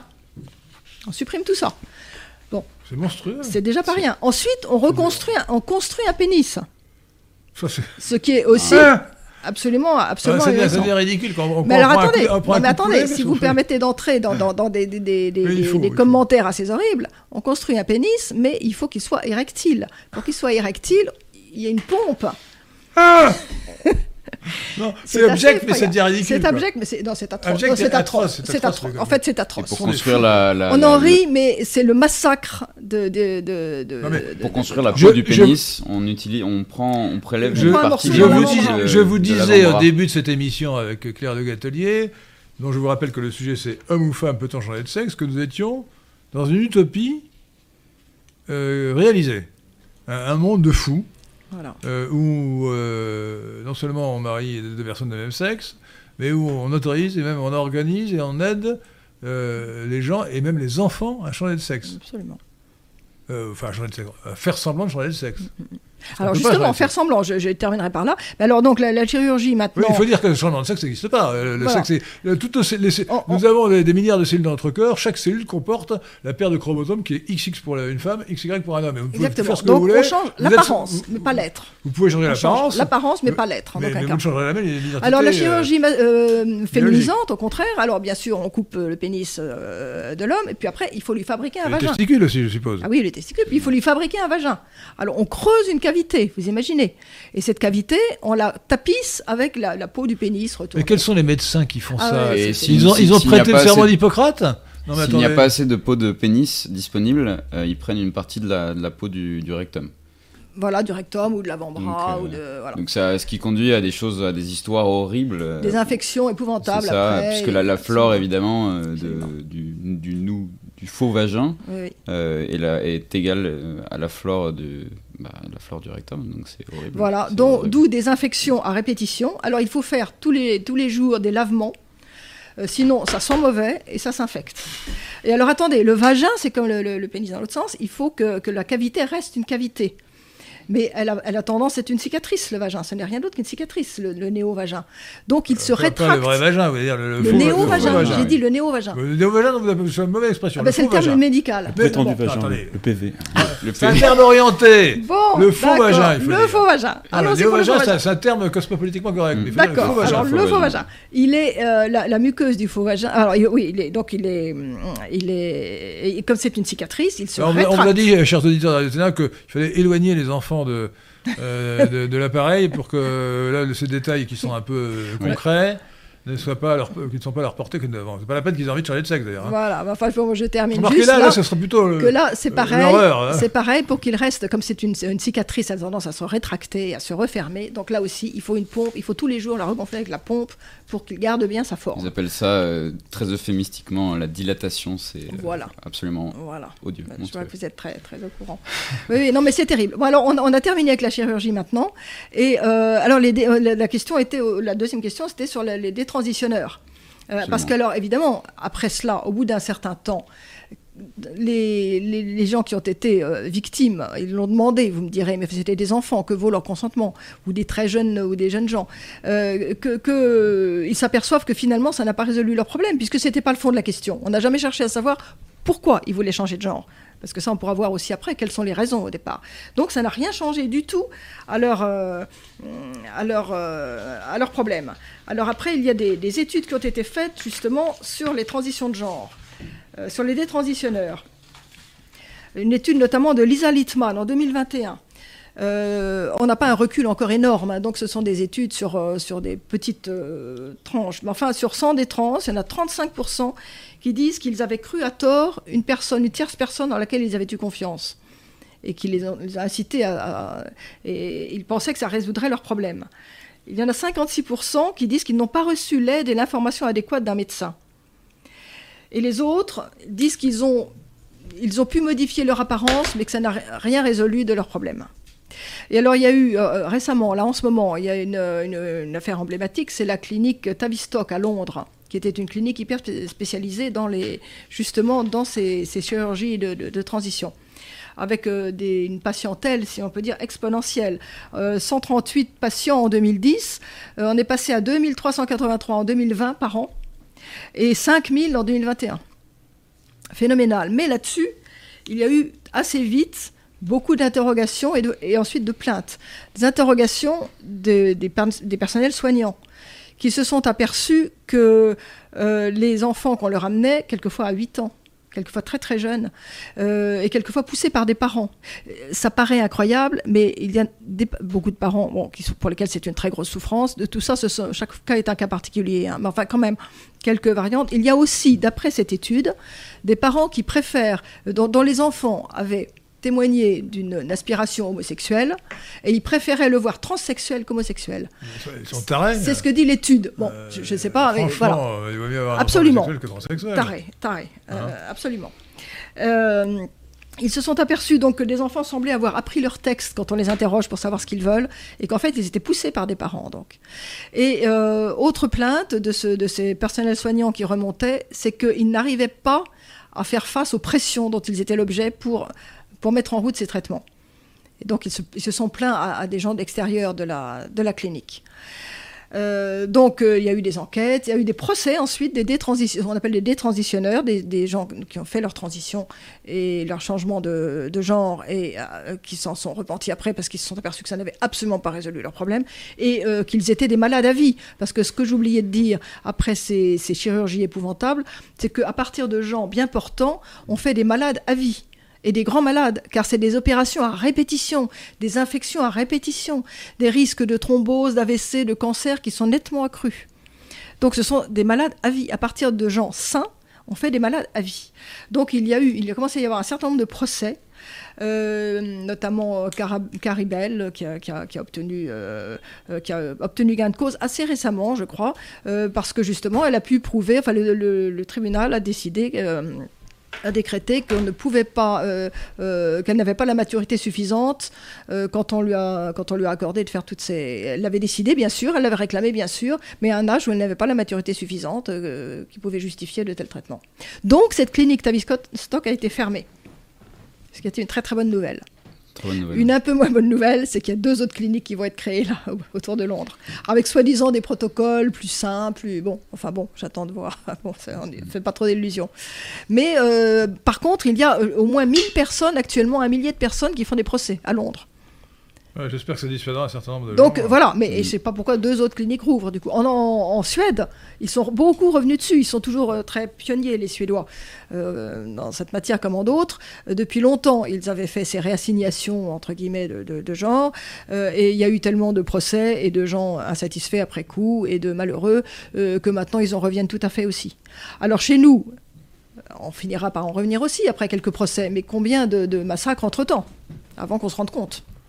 Oui, il faut dire que tout ça, c'est épouvantable quand même. Nous en parlons un peu légèrement, mais... Euh, c'est épouvantable. moi, moi j'ai vu des parents... Penser au poids de ah souffrance que ça représente. C'est hein. atroce. C'est atroce, d'autant hein plus que les parents sont coincés entre euh, l'idée que s'ils euh, cherchent à, à, emmener les, à comprendre ce qui se passe, à emmener leurs enfants chez un psychologue, vous allez encore être très contre les psychologues, mais... ah non, non, attendez, non, non, c'est pas la chose de la psychanalyse, bon, d'accord. Ah non, mais vous confondez tout. Oui, oui, très bien. la psychologie ou la psychiatrie sont des sciences. Oui, oui, oui. Attendez, moi j'ai donc il risque, s'il les emmène chez un psychologue. sérieux. Et d'ailleurs, les, les, les, psychiatres sérieux sont ceux qui pratiquent les, les, TC, TC, euh, thérapie, euh, TCC, thérapie cognitivo-comportementale. Ah euh, s'ils les emmènent voir un psychologue ou s'ils entament des grandes conversations approfondies, ils tombent sous le coup de la loi de thérapie de conversion. Il ne se contente pas de dire oh là là, fais attention, réfléchis bien. Donc il tombe sous le coup de la loi, deux ans de prison, 40 euh, 000 euros d'amende. Mais s'ils ne, euh, s'ils ne font rien, bah, d'abord ils laissent leur enfant massacrer sa vie, et puis ils risquent des procès dix ans après de l'enfant disant mais vous avez rien dit, vous m'avez laissé faire. Vous n'avez pas exercé votre, votre responsabilité parentale, vous m'avez laissé tomber. Donc ils sont... Euh, alors entre les deux, bien évidemment, il vaut mieux choisir le, de, de, faire quelque chose. Et ce qui est absolument terrible, c'est qu'il euh, y a toutes, des réseaux qui savent, qui font des listes des psychologues qui sont contre. Ah oui. Euh, qui, et qui, qui, interviennent et qui disent non, votre, votre enfant n'est pas, n'est pas mm-hmm. transsexuel, il, mm-hmm. est, euh, il est simplement, bah, c'est une maladie mentale euh, au sens propre du terme, cliniquement. Ou, il, y a des causes, il y a des causes. le, docteur Rita, le Rita Droussi, qui était un autre colloque, identifiait trois causes principales. Qui bon, le... Rita Droussi. Euh, une psychologue clinicienne qui, qui, est intervenue. Ah oui, oui. Et qui donnait euh, trois causes, bon, d'une manière générale, hein, parce que chacun, encore une fois, est particulier, euh, trois causes principales qui peuvent être à l'origine de cela. Et si on cherche un peu et si on trouve la, la, raison, on peut éviter bien des, bien des massacres après. par exemple, il y a les enfants, et c'est quand même de plus en plus fréquent, la presse en parle suffisamment, qui ont été victimes d'agressions sexuelles ou de viol. Euh, alors, les petites filles, euh, les jeunes filles, elles ne veulent surtout pas vivre ça à nouveau. Donc, elles, se disent Je ne veux pas être une femme, je ne veux pas être une fille, je, préfère être un homme. Il y a un rejet complet de la féminité. Un rejet euh. complet de la féminité. Et les garçons, ils, ont, ils se disent Je veux surtout pas faire subir ça à quelqu'un. et une sorte de honte inconsciente de son propre sexe qui fait des, choses Donc lui aussi, il dit non, moi je ne veux pas me reconnaître dans un homme. Je... C'est un, un, procédé de destruction. Il y a vraiment une recherche de, la destruction de ce qui représente tout. Voilà, une sorte de honte, de refus de son corps, euh, parce que. Euh, et quand on lit des témoignages ou qu'on écoute des témoignages, c'est vraiment frappant. Voilà, c'est le corps honteux et, le sexe honteux. Et une autre raison, c'est euh, bon, que les parents inconsciemment ou consciemment, mais souvent inconsciemment, attendaient un enfant autre que celui. Ils attendaient une fille et vient un garçon et ils l'ont trop fait sentir inconsciemment. Ça, ça peut être aussi. Ou l'enfant ne correspond pas exactement à l'attente des parents. Euh, il se dit, euh, pour, être aimé de ses parents, il faut qu'il soit euh, autrement. Et une troisième raison, qui était important. Ah oui, la c'est un gros problème souvent d'identification. Un enfant, pour grandir, a besoin de s'identifier et pour assumer son, son, corps et son, son, son, sexe, son genre, enfin ce qu'on voudra, a besoin de s'identifier aux parents auxquels une fille a besoin de s'identifier à sa mère, un fils a besoin de s'identifier à son père.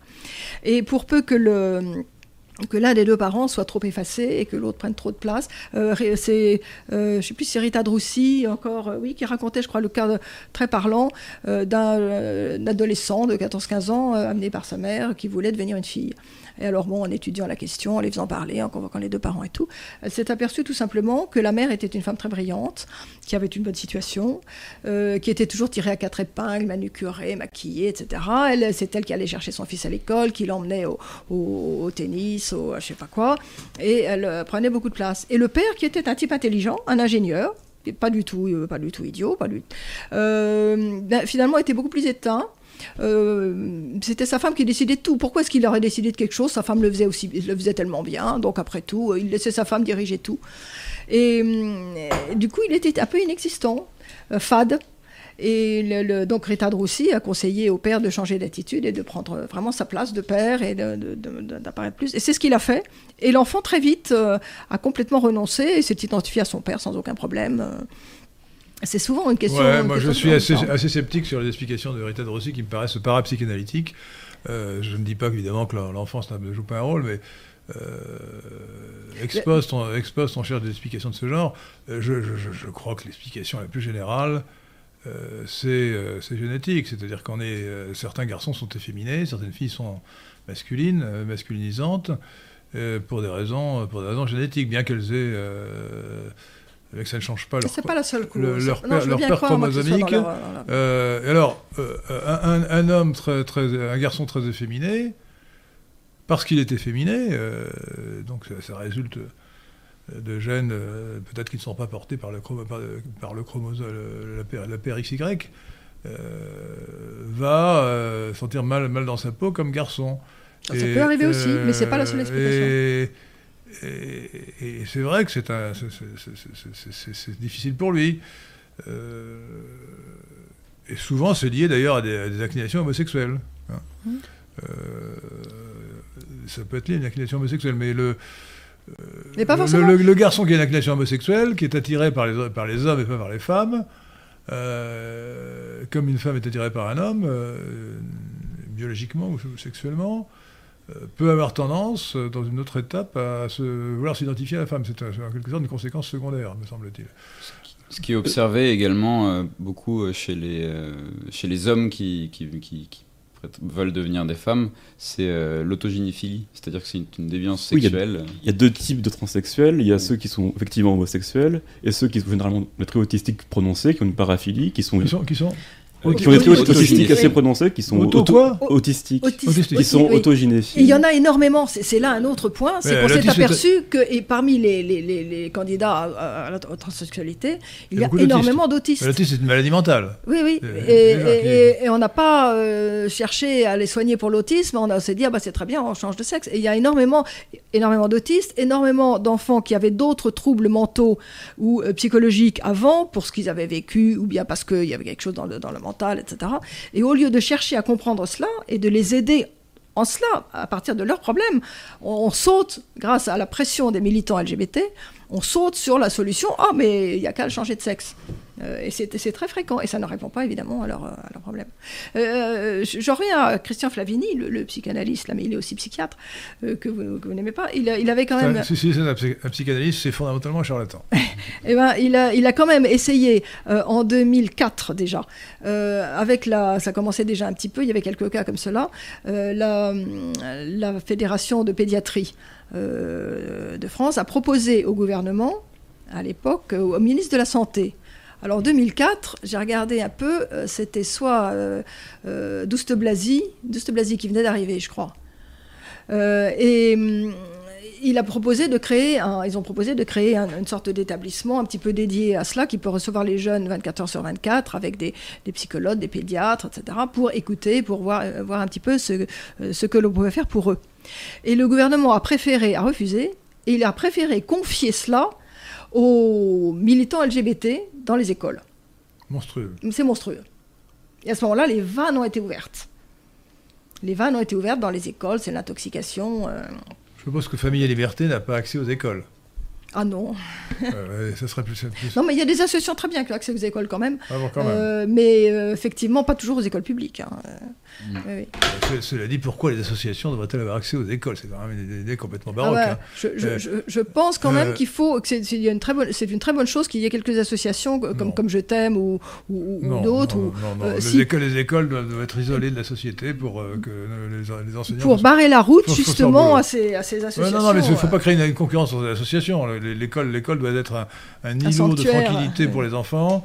Il ne doit pas être, pas être soumise euh, aux, troubles sociaux qui, qui entourent l'école. Oui, mais on s'aperçoit malheureusement que les parents ne font pas leur boulot, justement. Et, et le problème aussi est que, euh, la puberté est quelquefois très mal vécue par les jeunes quand on ne les a pas préparés à savoir ce que c'était quand les parents, quand la mère, quand le père ne leur a pas expliqué ce que c'était qu'un homme, ce que c'était qu'une femme, ce que c'était que la maternité, ce que c'était que l'union d'un homme et d'une femme avec le, le modèle parental, etc.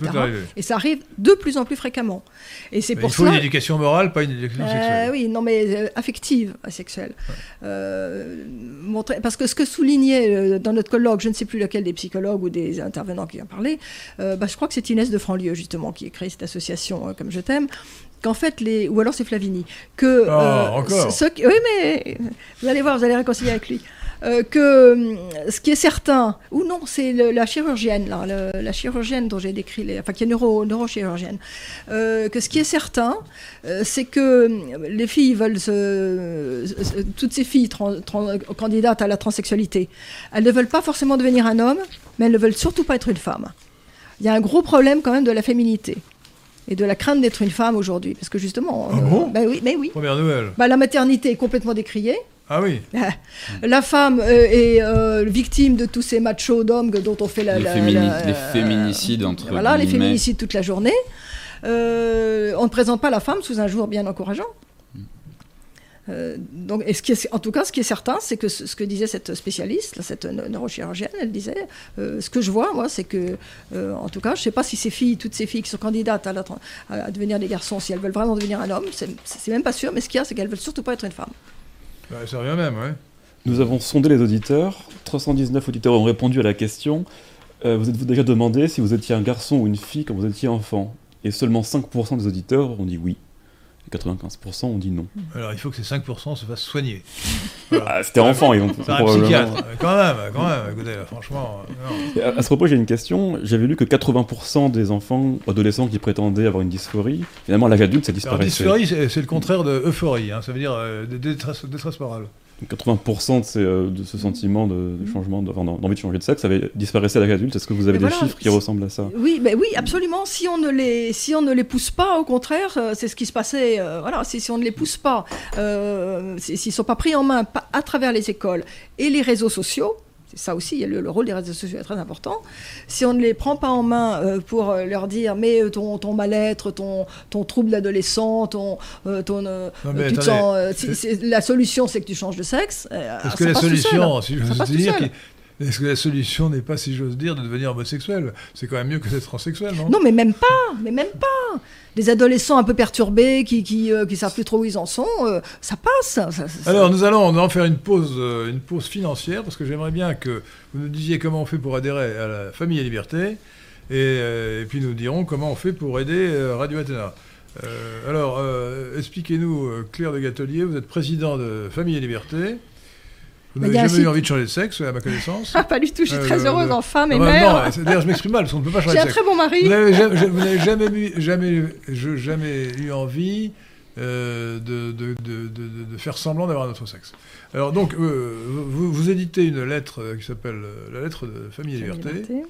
Alors, comment fait-on pour s'abonner? Comment fait-on pour vous soutenir? Il y a un site, un site internet, familleliberté.org ouais. famille liberteuse sans accent.org et dessus, euh, voilà, on peut nous faire un don. Euh, est-ce qu'il y a une adresse postale Oui, 17 rue, on peut donner Sinon, c'est 17 rue du Pin, on peut écrire D aussi. DUPN, 17 rue du Pin, 75 006 Paris. Voilà. Paris 6e arrondissement, 17 rue du Pin, 17 rue du Pin, DUPN, et on peut téléphoner.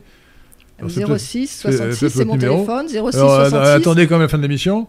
Euh, 06 66 84 65 72 06 66 84 65 72. Et on peut écrire à l'adresse euh, on peut écrire à l'adresse. Famille euh, Liberté. Contact 17... famille, ah famille Liberté sans E. Sans E plutôt. Famille Liberté sans, sans, sans, la conjonction de coordination. Famille Liberté. .org.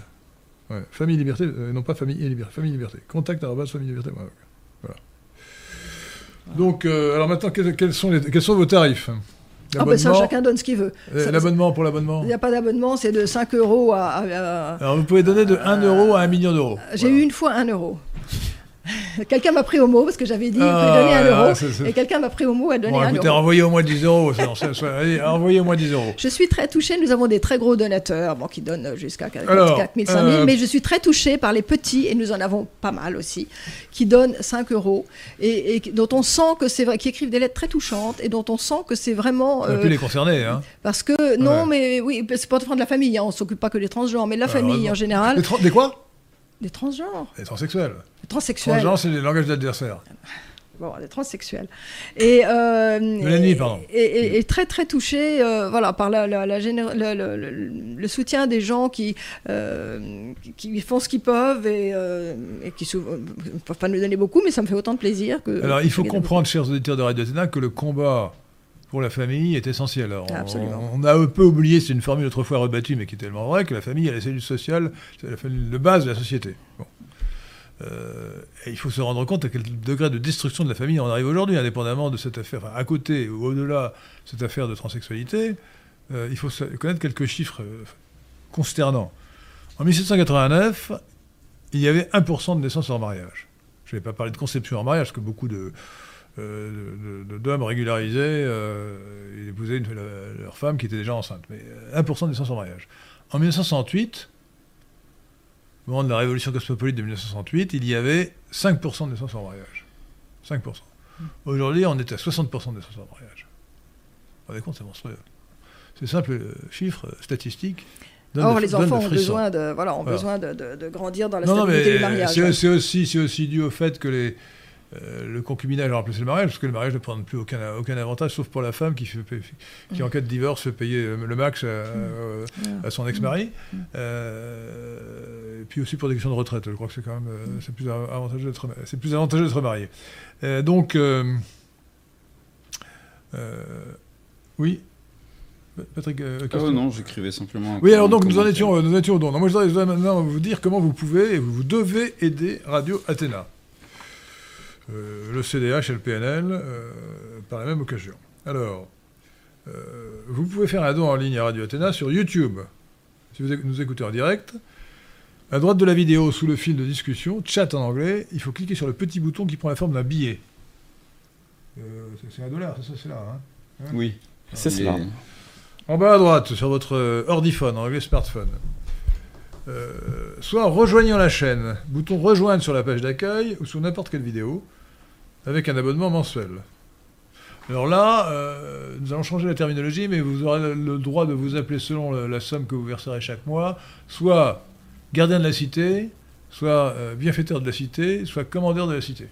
Ça me permet euh, d'enchaîner et de remercier notre bienfaiteur de la cité, Denis Larenne, Merci. et nos gardiens de la cité, Élie Soucoupe, Alain Gillard, Gillard oui, Hélène Gabriel, Bertrand Prenat, Logos Demos, GT, Baptiste, François-Yves, Leandro Conolato, Pétula France, Robin Pierron, Gilles Martin, Thibaut Grumbach et également les, donneurs, les donateurs Tipeee, Franck Baudouin, Michael, Adeline, J, Gère, Gère Dollar PME, Gaucho le gaucher, non, Gaucho le gaucher droitier, pardon, Saphir, C++, Alix et Elogan. Merci beaucoup. Alors donc vous pouvez, vous. pouvez, nous, vous pouvez nous aider par, euh, Radio Athéna, donc soit par le euh, soit en cliquant sur le, en appuyant sur le, dollar qui est sous le fil de discussion, ce qui ne veut pas dire que vous ne, pouvez pas nous payer en euros, hein.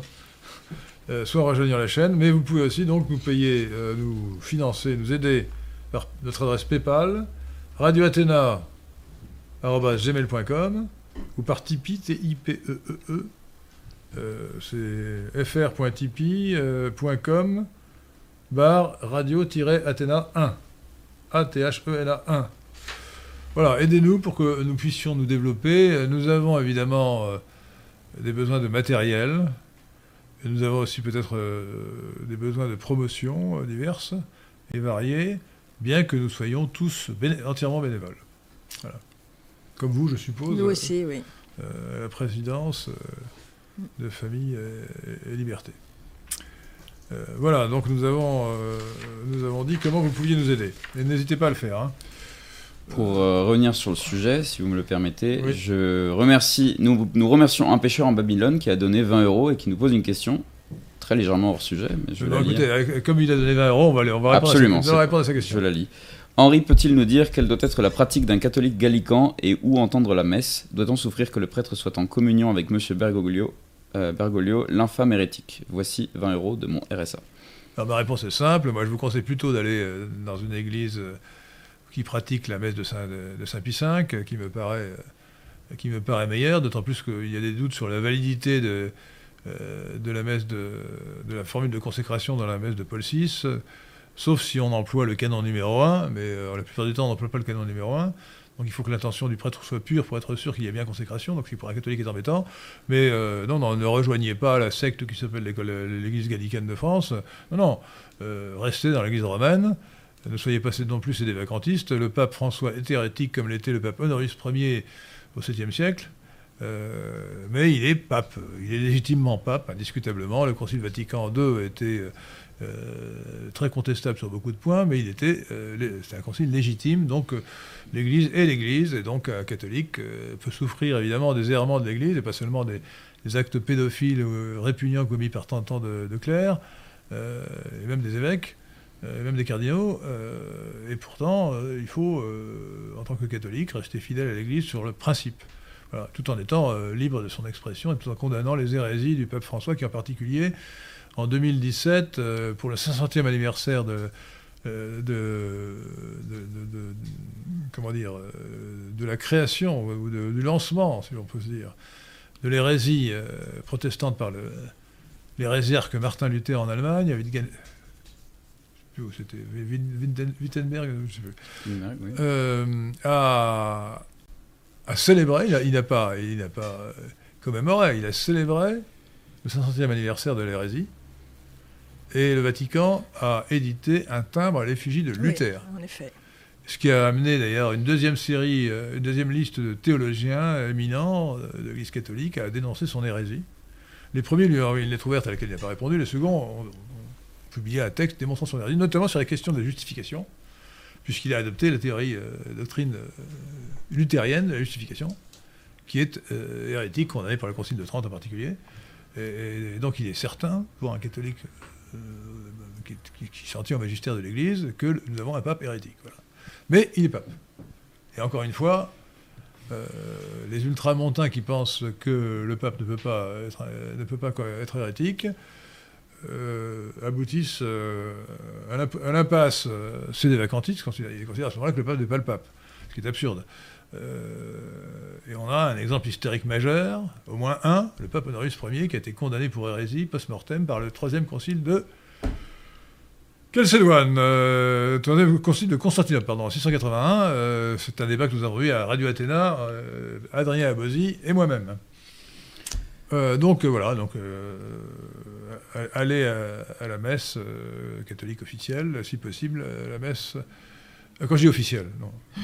Je conseillerais plutôt les messes non, non officielles de la fraternité, de la fraternité Saint-Pédis, qui me paraissent les meilleurs, euh, mais si vous en trouvez d'autres, qui sont 5 plus 5, c'est aussi très bien. Voilà. Je ne sais pas si vous voulez ajouter quelque chose sur ce sujet euh, qui nous sort. Euh. Non, je peux ajouter simplement que le pape est hérétique, peut-être hérétique quand il parle dans son nom propre ou sur, avec des, sur un mode mineur, mais qu'il n'est pas hérétique quand il parle ex cathedra, ce qui n'arrive jamais finalement. Ça arrive deux fois. Euh, ça arrive deux fois pour l'Immaculée Conception et pour. oui, c'est ça, mais il y a longtemps, mais maintenant ça n'arrive plus. Bien sûr que ça c'est arrivé. Ça deux fois. ça arrivait régulièrement. La, la doctrine était très euh, donnée de façon très ferme, mais ça fait longtemps que le pape ne s'exprime plus ex cathedra, justement pour affirmer des vérités de foi qu'à ce moment-là on est obligé de suivre. Alors pour, le reste, euh, quand il parle sur un mode mineur, euh, effectivement. sur un mode mineur, quand même, euh, bon, consacré, si j'ose dire un hérétique, c'est incroyable. Ah bah, c'est incroyable, mais il voilà, mais il, a fait que le, pape François aussi fait rendre un culte à une déesse amazonienne, oui, amazonienne oui, oui, Vatican. Pachamama, Pachamama. Pachamama, Pachamama. Pachamama. Attendez, on, rejoint le délire cosmopolite dont nous parlions à propos de, bah, la transsexualité. La, nouvelle religion écologique. Nous, sommes, dans, l'utopie. Euh, euh, les catholiques de 1880 n'auraient jamais imaginé qu'un pape pût faire ce genre de choses. L'idolâtrie au Vatican. Ou bien la reconnaissance officielle d'un hérésiarque. C'est incroyable. Nous sommes dans un monde de fous, une utopie, une utopie réalisée. Nous remercions Oncle Hiro pour son super chat et son ah, don de 10, euh, francs suisses, donc qui correspondent à 10,05 euros. Et comment dit en français super chat? C'est le nom officiel sur YouTube C'est le nom officiel sur YouTube. Ah bon, alors, euh, je me suis permis, oui, de. Ouais, parce que c'est. Sinon, c'est un, un super message. C'est vrai qu'on ne traduit pas YouTube par euh, vous, euh, vous, tube, vous tube. Hein, ouais, c'est un nom propre en quelque sorte. C'est son super message. Merci pour. Et qu'est-ce qu'il a dit là que rien, rien du tout. Il a juste simplement donné 10, euros, 10, francs suisses, pardon, donc 10,05 euros. Voilà. Ah, parce que le franc suisse, c'est plus cher que l'euro. Oui. Ouais. Merci à Oncle Vive la Suisse. Vive la Suisse. Et euh, nous remercions également GT, notre gardien de la cité, Merci. Euh, qui nous a donné 20 euros.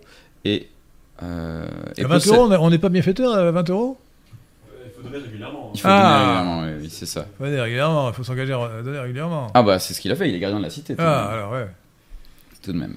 Et il nous pose cette question.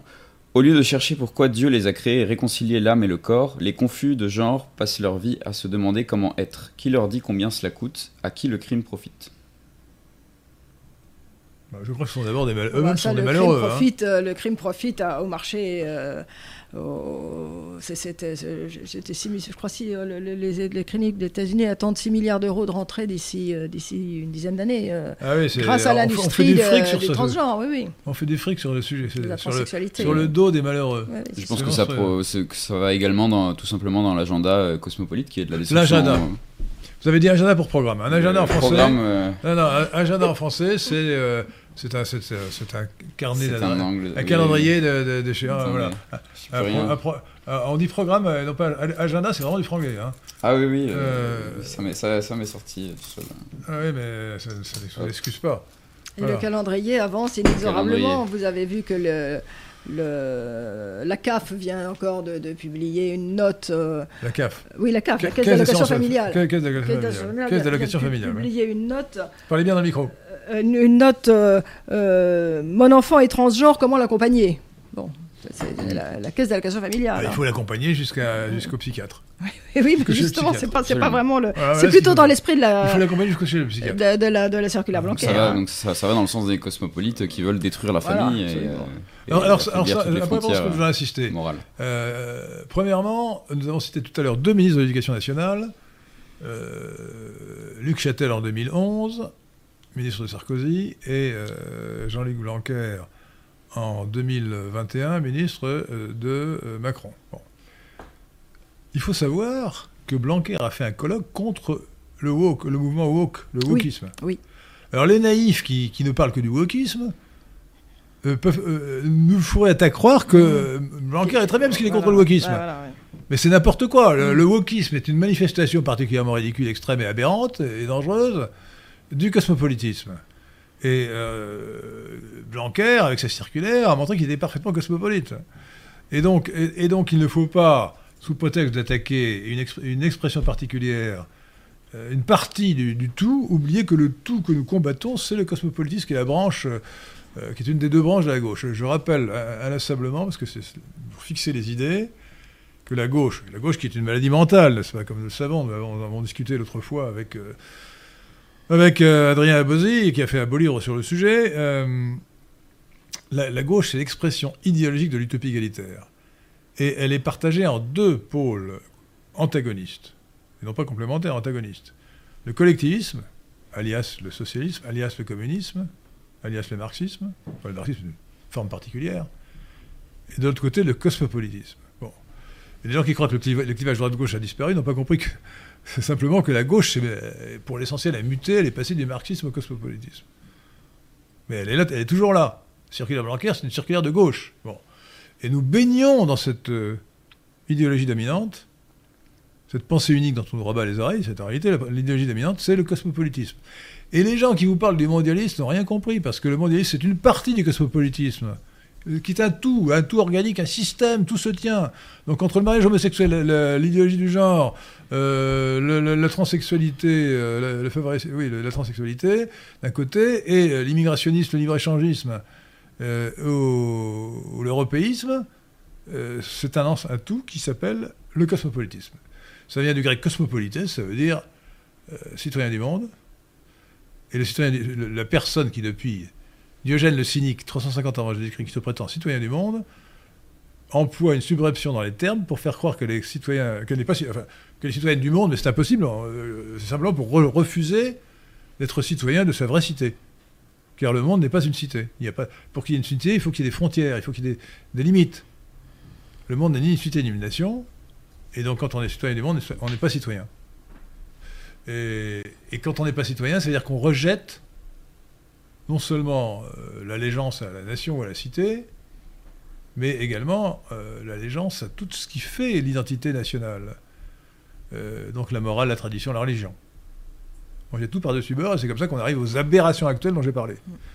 Que très, très très talentueusement, l'association Famille et Liberté a, combattu dans ce livre, dans ce colloque, dans, sa lettre, dans sa lettre d'information, lettre de Famille et Liberté.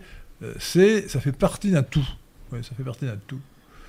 c'est pour ça, à mon avis, que c'est une petite erreur de, faire rentrer la psychanalyse, qui est une, des, une des pseudosciences qui alimente mmh. ce cosmopolitisme.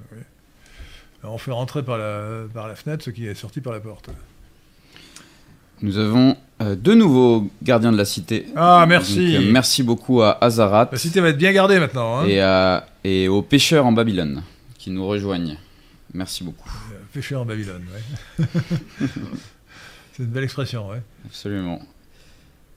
J'ai vu un de nos, sympathisants, à nos, auditeurs qui se, qui se, se bat la coulpe parce qu'il a, il a un prénom, il a un surnom anglais. Je crois que c'est Bloody Papy, un truc comme ça. ça. Qu'est-ce qui vous empêche de changer? C'est très mal d'avoir un, pseudo anglais, mais vous n'avez qu'à prendre un, pseudo français. Euh, voilà, donc euh, Père, Fouettard, par exemple, l'équivalent euh, Père Fouettard. pas méchant. Nous avons une question de Pierre Adema. Bonsoir, ça fait 40 ans qu'on subit cette propagande et maintenant les lois ont été votées. Pensez-vous que les politiques aient le courage de s'y frotter? Écoutez, nous avons un exemple. Bon, je vais vous laisser. Moi, j'ai une idée sur la question, mais. écoutez, nous avons un exemple tout récent. Giorgia Meloni, en Italie. Hmm. Euh, les cosmopolites qui gouvernaient l'Italie avant elle, donc jusqu'en 2022, avaient supprimé la notion de père et mère dans l'état civil. C'était parent, parent, parent d'eux. Mais c'est dire, bon, euh, le, donc Vladimir Poutine, dans, son, dans ses discours, a raison de dénoncer ce qu'il appelle l'Occident, c'est-à-dire les nations otanisées. Je préfère dire ça parce que l'Occident est une civilisation. On ne peut pas réduire à l'idéologie qui s'en est emparée. donc, a raison de dénoncer cette folie qui consiste, comme le fait d'ailleurs dans l'Union européenne Victor Orban, le Premier ministre de la Hongrie, à remplacer la notion de père et de mère par la notion de parent un, parent deux. Nous sommes, chez les fous. Nous sommes chez les fous. Eh bien, Georgia Meloni, évidemment, les premières décisions qu'elle a prises, que son gouvernement a pris, a été de supprimer cette notion, de, enfin, de supprimer cette, terminologie scandaleuse et aberrante pour revenir à la notion de père et de mère. Vous, avez, vous avez des enfants, vous avez des petits-enfants, vous n'êtes pas grand-mère 1, euh, grand-mère 2, ou euh, pardon, grand-parent 1, grand-parent 2, euh, ni grand, grand, Et puis alors, ça, ça, crée une discrimination, qui est le 1 et qui est le 2 Alors on doit tirer au sort, je suppose. Hein. Parce que, bon... Donc, euh, alors quelle était la question de départ? C'était. Euh, euh, est-ce que vous pensez que les, lois ayant été votées, les politiques auraient le Il ne faut pas être défaitiste. pour plusieurs raisons. D'abord, intellectuellement, parce que l'avenir n'est jamais sûr, et qu'il est permis de, penser qu'avec un peu de chance, les choses vont s'améliorer. Pour trois raisons. La deuxième, c'est qu'il faut combattre pour que les choses changent. La troisième raison, c'est tout simplement d'observer que dans le monde, il y a euh, plusieurs pays, et non des moindres, qui sont gouvernés dans ce domaine euh, correctement. Alors, euh, dans l'Europe occidentale, il y a, euh, il y a la, Pologne de Kaczynski, la Hongrie, la Hongrie de Viktor Orban, et maintenant l'Italie de Giorgia Meloni, qui sont au pouvoir, hmm. qui sont au pouvoir, qui sont pas dans l'opposition, qui sont au pouvoir.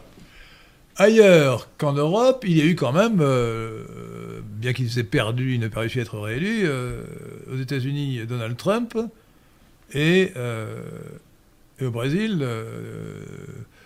quel est son prénom? Bolsonaro. Bolsonaro. je ne me rappelle plus son prénom.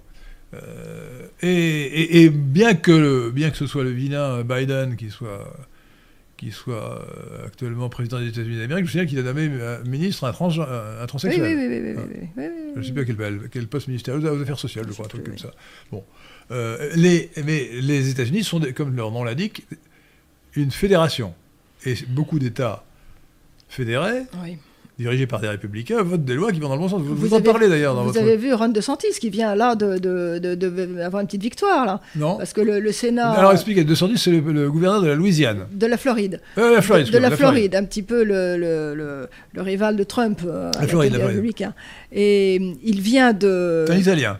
Et il vient de, le Sénat de Floride vient de euh, voter euh, la suppression des privilèges exorbitants euh, du monde Disney. Ah ben ça je sais, mais ça, pas, oui, ça, ça, remonte à six mois ça. C'est pas, pas tout récent.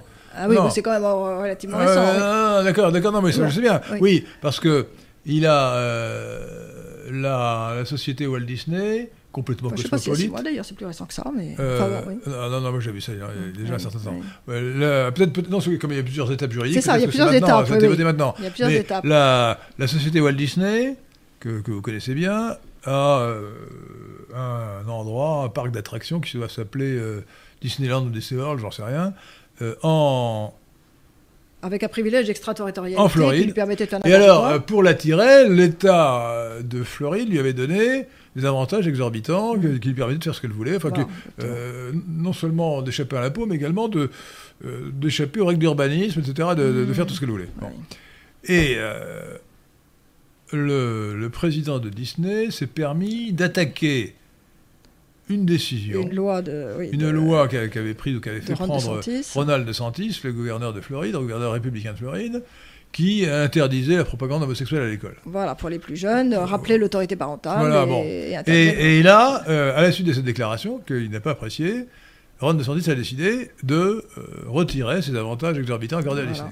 Alors, la décision a été prise par lui, mais maintenant, euh, vous m'annoncez qu'elle a été votée. Le Sénat l'a votée. Le Sénat, local, pas le Sénat Parce que c'était pas sûr, c'était une lutte un peu entre les deux. qui, qui, allait l'emporter, on ne le savait pas encore. Ah bon, ah oui, ah, il n'était pas, sûr d'être suivi par le Sénat. Oui, très bien, très bien. Bon.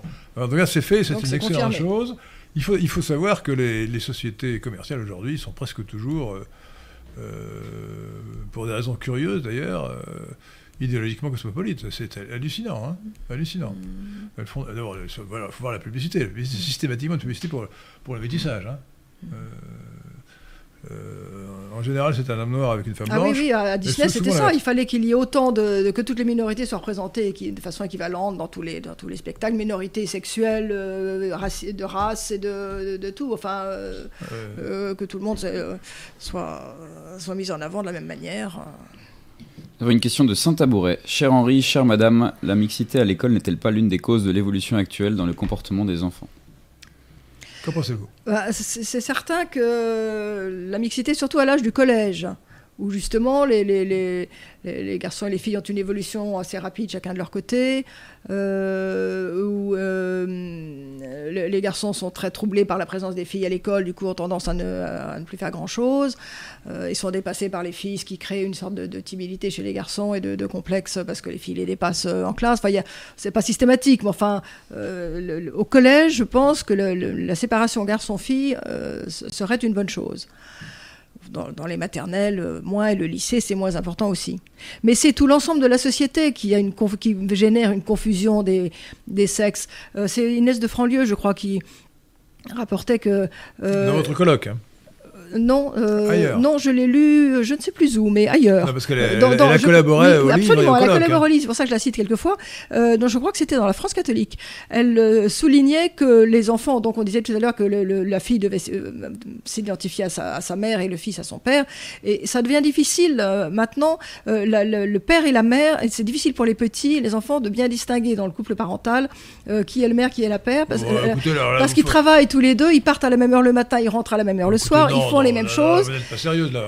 Euh, leur vie est, finalement identique. C'était beaucoup plus évident avant quand le rôle de la mère était distinct mais, Attendez, mais la différence entre les hommes et les femmes est évidente. Absolument. Mais leur, rôle dans la famille, leur rôle dans la famille, leur rôle ah, auprès de l'enfant se mélange tout à fait. Le père materne beaucoup les petits par la force des choses parce que les mères ah bah travaillent, partage des tâches. Je sais, moi quand j'explique quand j'explique fièrement que je donc pour les tout enfants, mais je n'ai jamais mis la main à la pâte. Euh, si vous voyez ce que je veux dire. Euh, eh bien, eh ben je ne sais pas si Bernard est dans le même cas que moi. Eh ben maintenant, c'est plus du tout eh bien, maintenant, les, les, les Donc, pour les tout petits, ils ont, ils ont plus de difficultés à voir la différence. Euh, la différence ah, bah, de, de rôle. C'est changer les couches, ça veut dire. changer les couches.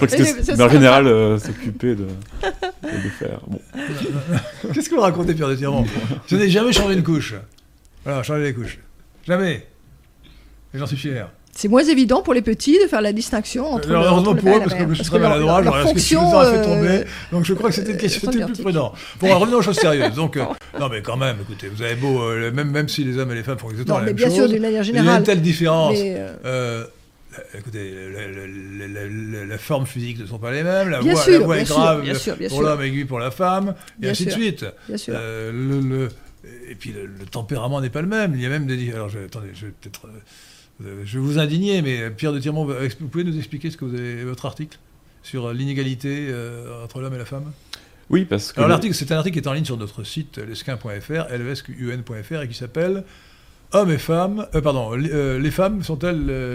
les hommes, les femmes sont-elles égales de l'homme? Je crois que c'est ça, oui. les femmes sont-elles égales, de l'homme? Les psychologues pensaient que les hommes et les femmes avaient le même QI, parce que dans en moyenne. En moyenne, parce que dans les cohortes, les enfants et les adultes sont mélangés. Et c'est effectivement à l'âge adulte que, que la différence se voit parce que les hommes maturent plus tard que les femmes. Donc leur cerveau grossit plus tardivement. Alors, Oui, maturer, c'est du franglais. Mûrisse. Mûrisse. Ah là là, il faut faire, il faut gendarmer. Hein. Donc il a fallu attendre que Ray Charlene, euh, qui est un psychologue anglais. Y de Zen. Euh, précisément, qu'on parle les cohortes d'enfants et d'adultes pour voir la différence de 3 ou 4 points en moyenne euh, se dessiner. Donc, en, moyenne entre les hommes et les femmes, si on corrige cette, ce biais qui avait été introduit euh, apparemment inconsciemment, euh, par les psychologues précédents, un, écart de 4 points en moyenne.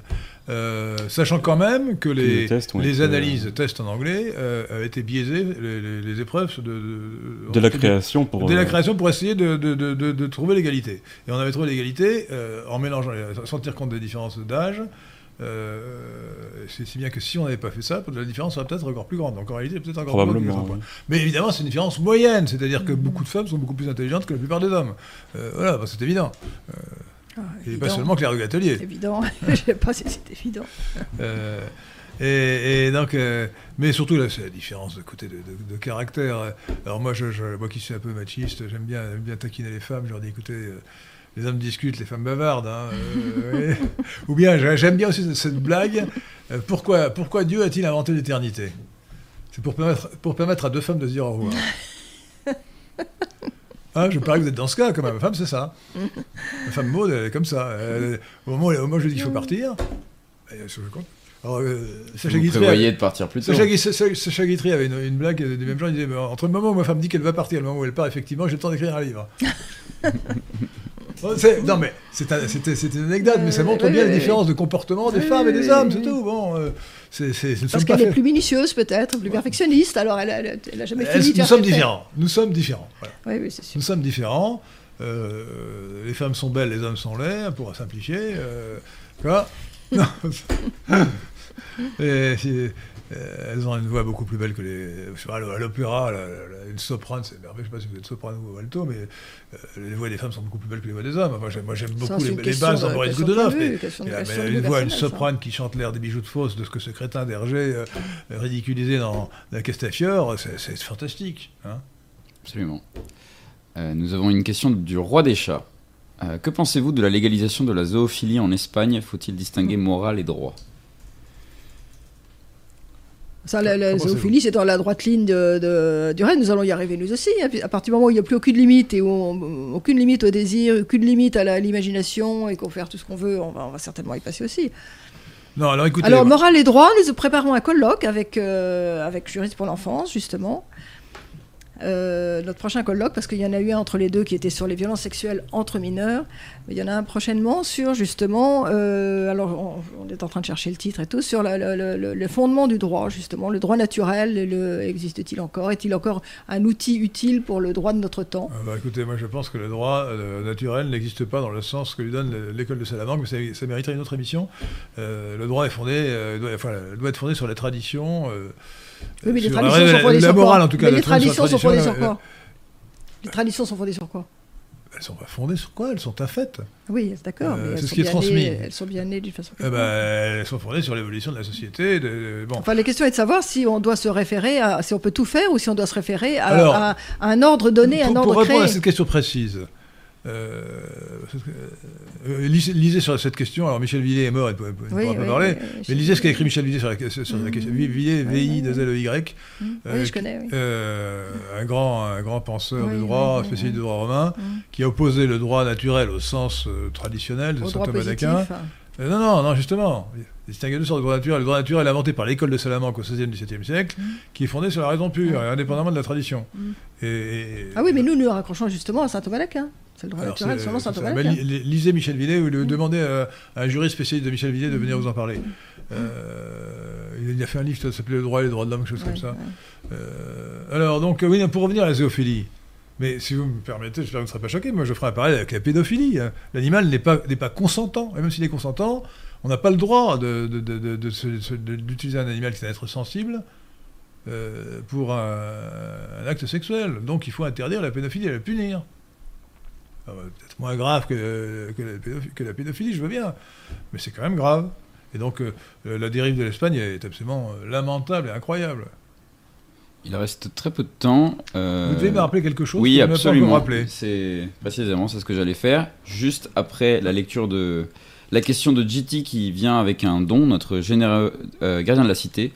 L'islam en France n'est-il pas un allié pour défendre la famille traditionnelle? Je songe à la participation des musulmans aux journées de retrait à l'école et à leur fuite du Parti Socialiste suite au mariage homosexuel. Donc très vite et ensuite... Non, je pense que c'est un faux ami. C'est un faux ami parce que c'est vrai que la gendarme de l'école a été très efficace euh, contre cette, euh, euh, cette question de, de, la théorie du genre à l'école. Mais c'est un faux ami qui a ses limites tout de suite parce que la, conception de la femme n'est pas du tout la même, la conception de la famille n'est pas du tout la même. Le, le, même l'autorité dans la famille n'est pas celle de. il a fallu le christianisme pour baser vraiment les, les, bases de, la famille, émanciper la femme et, baser les, poser les bases de, l'éducation parentale telle que nous la telle que nous la concevons, que nous la prenons et qui a fait ses preuves. Euh, euh, tout à fait. Je suis entièrement d'accord avec Claire de Gatelier. Je pense que euh, une erreur, ce serait une erreur stratégique. ce c'est une erreur stratégique qui a été commise en particulier par la Manif pour tous, de vouloir s'allier avec les musulmans sur ces questions de sexualité, de mariage homosexuel, de, théorie du genre. Pourquoi? Parce que le cosmopolitisme est un tout. Et l'immigrationnisme le fait que l'islam est incompatible avec notre identité nationale, notre identité de civilisation occidentale qui est chrétienne, qui est fondée sur le christianisme, est essentiel. Et donc on ne peut pas se compartimenter dans son sujet sectoriel en oubliant que le cosmopolitisme est un tout qu'il faut combattre comme un tout. Voilà, c'est pour ça l'erreur stratégique, à mon avis, qui est, qui est très grave, qui a d'ailleurs euh, abouti à un échec stratégique complet de, la manif pour tous, qui a mobilisé un million de personnes pour rien. Quoi. Euh, rien Et puis c'est une question d'anthropologie. On n'a pas la même anthropologie que, que l'islam. Euh, Il faut, Donc la réponse est non. Henri, pouvez-nous vous rappeler, nous nous faire des propositions pour sortir de la situation actuelle. Alors oui, écoutez, je, vais, faire deux ou trois propositions, ou quatre. Première proposition, il faut affirmer que la transsexualité est une maladie mentale. Je vous rappelle que jusqu'en 2020, c'était affirmé officiellement dans les documents de l'Organisation mondiale de la santé. C'est comme ça d'ailleurs que je n'ai pas été condamné pour avoir dit que c'était une maladie mentale. Donc une maladie mentale, on la soigne. Il faut, il faut donc que la loi française soit complètement changée et dise que la transsexualité est une maladie mentale. Ça, ça n'est plus une maladie mentale, mais, mais tous les, traitements sont remboursés à 100%, ce qui est quand même une contradiction monumentale. là, nous parlons des, solutions, oui, oui. Des, réponses à cette situation. premièrement, il faut euh, dire euh, la transsexualité est une maladie mentale qu'il faut soigner comme une, maladie, une autre maladie mentale. Deuxièmement, euh, deuxièmement, deuxièmement, il faut exclure les associations de, la coterie homosexuelle de l'école et même à mon avis toutes les associations, mais en particulier celle-là. Il n'y a pas à, mettre en place une, euh, une, intrusion de ces associations. Troisièmement, il faut faire une loi comme, euh, euh, comme en Hongrie pour interdire la propagande homosexuelle à l'école. Les homosexuels sont libres quand ils sont adultes, mais les mineurs doivent être protégés contre la propagande homosexuelle. Pas de propagande. Euh, ce qui ne veut pas dire qu'il faut empêcher les, enfants, si, les parents euh, acceptent ou, bénissent, euh, si j'ose dire, bénissent, d'être homosexuels. Mais bon, le fait qu'on ait une inclination sexuelle n'est pas une faute. La faute morale, si on est catholique ou chrétien, c'est de céder à ses inclinations. On n'est pas forcé de faire tout ce qu'on a envie de faire. Hein. Donc, deuxièmement, mettre les associations LGBT à la porte de l'école. Troisièmement, il faut en finir avec la mixité. Euh, c'est pas seulement pour cette question de transsexualité d'ailleurs, mais euh, la mixité, est une très mauvaise chose, aussi bien au collège qu'au lycée, euh, parce que les, garçons et les filles doivent être séparés pour que les garçons ne soient pas soumis à la tentation. Vous n'avez pas été euh, un jeune garçon adolescent, il faut, savoir ce que c'est qu'un jeune garçon adolescent. Hein. Ça ne pense qu'à ça. Bon. ça, ça, ne penserait ça penserait peut-être à autre chose, mais si on, met, si on met sous, les yeux des jolies filles euh, qui, se, qui se maquillent et qui lui font du gringue, euh, bah, comment vous, il devient fou, le, petit garçon, le garçon de 14, 15 ans, 16 ans qui est en pleine puberté. Bon, donc il ne travaille plus. Donc c'est catastrophique. donc pas de mixité. Qu'est-ce qu'on peut encore dire sur le sujet Il faut restaurer la famille. Ah ben ça, c'est un sujet plus vaste. Bah oui, non, mais euh, c'est plus positif que. Euh, voilà, effectivement, il faut. Parce que les enfants euh, se sont tellement perdus, c'est qu'ils n'ont plus aucun repère familial, qu'ils n'ont aucun repère du tout. restaurer les lois de filiation. La filiation, ça compte beaucoup hein, pour les, les, les, transgenres. Ils savent plus où ils en sont non plus parce qu'ils n'ont plus de repère de filiation. Pourquoi? Ah bah à cause des, des, lois, toutes les lois sur la filiation qui sont passées, fait qu'ils ne savent plus qui ils sont. Ils, n'arrivent plus à habiter leur corps parce qu'ils ne savent plus qui ils sont. Ils se situent plus dans la chaîne des générations. Et pour eux, euh, il y a un mélange qui se fait dans leur cerveau euh, euh, de, confusion des genres et confusion des générations, c'est la même chose.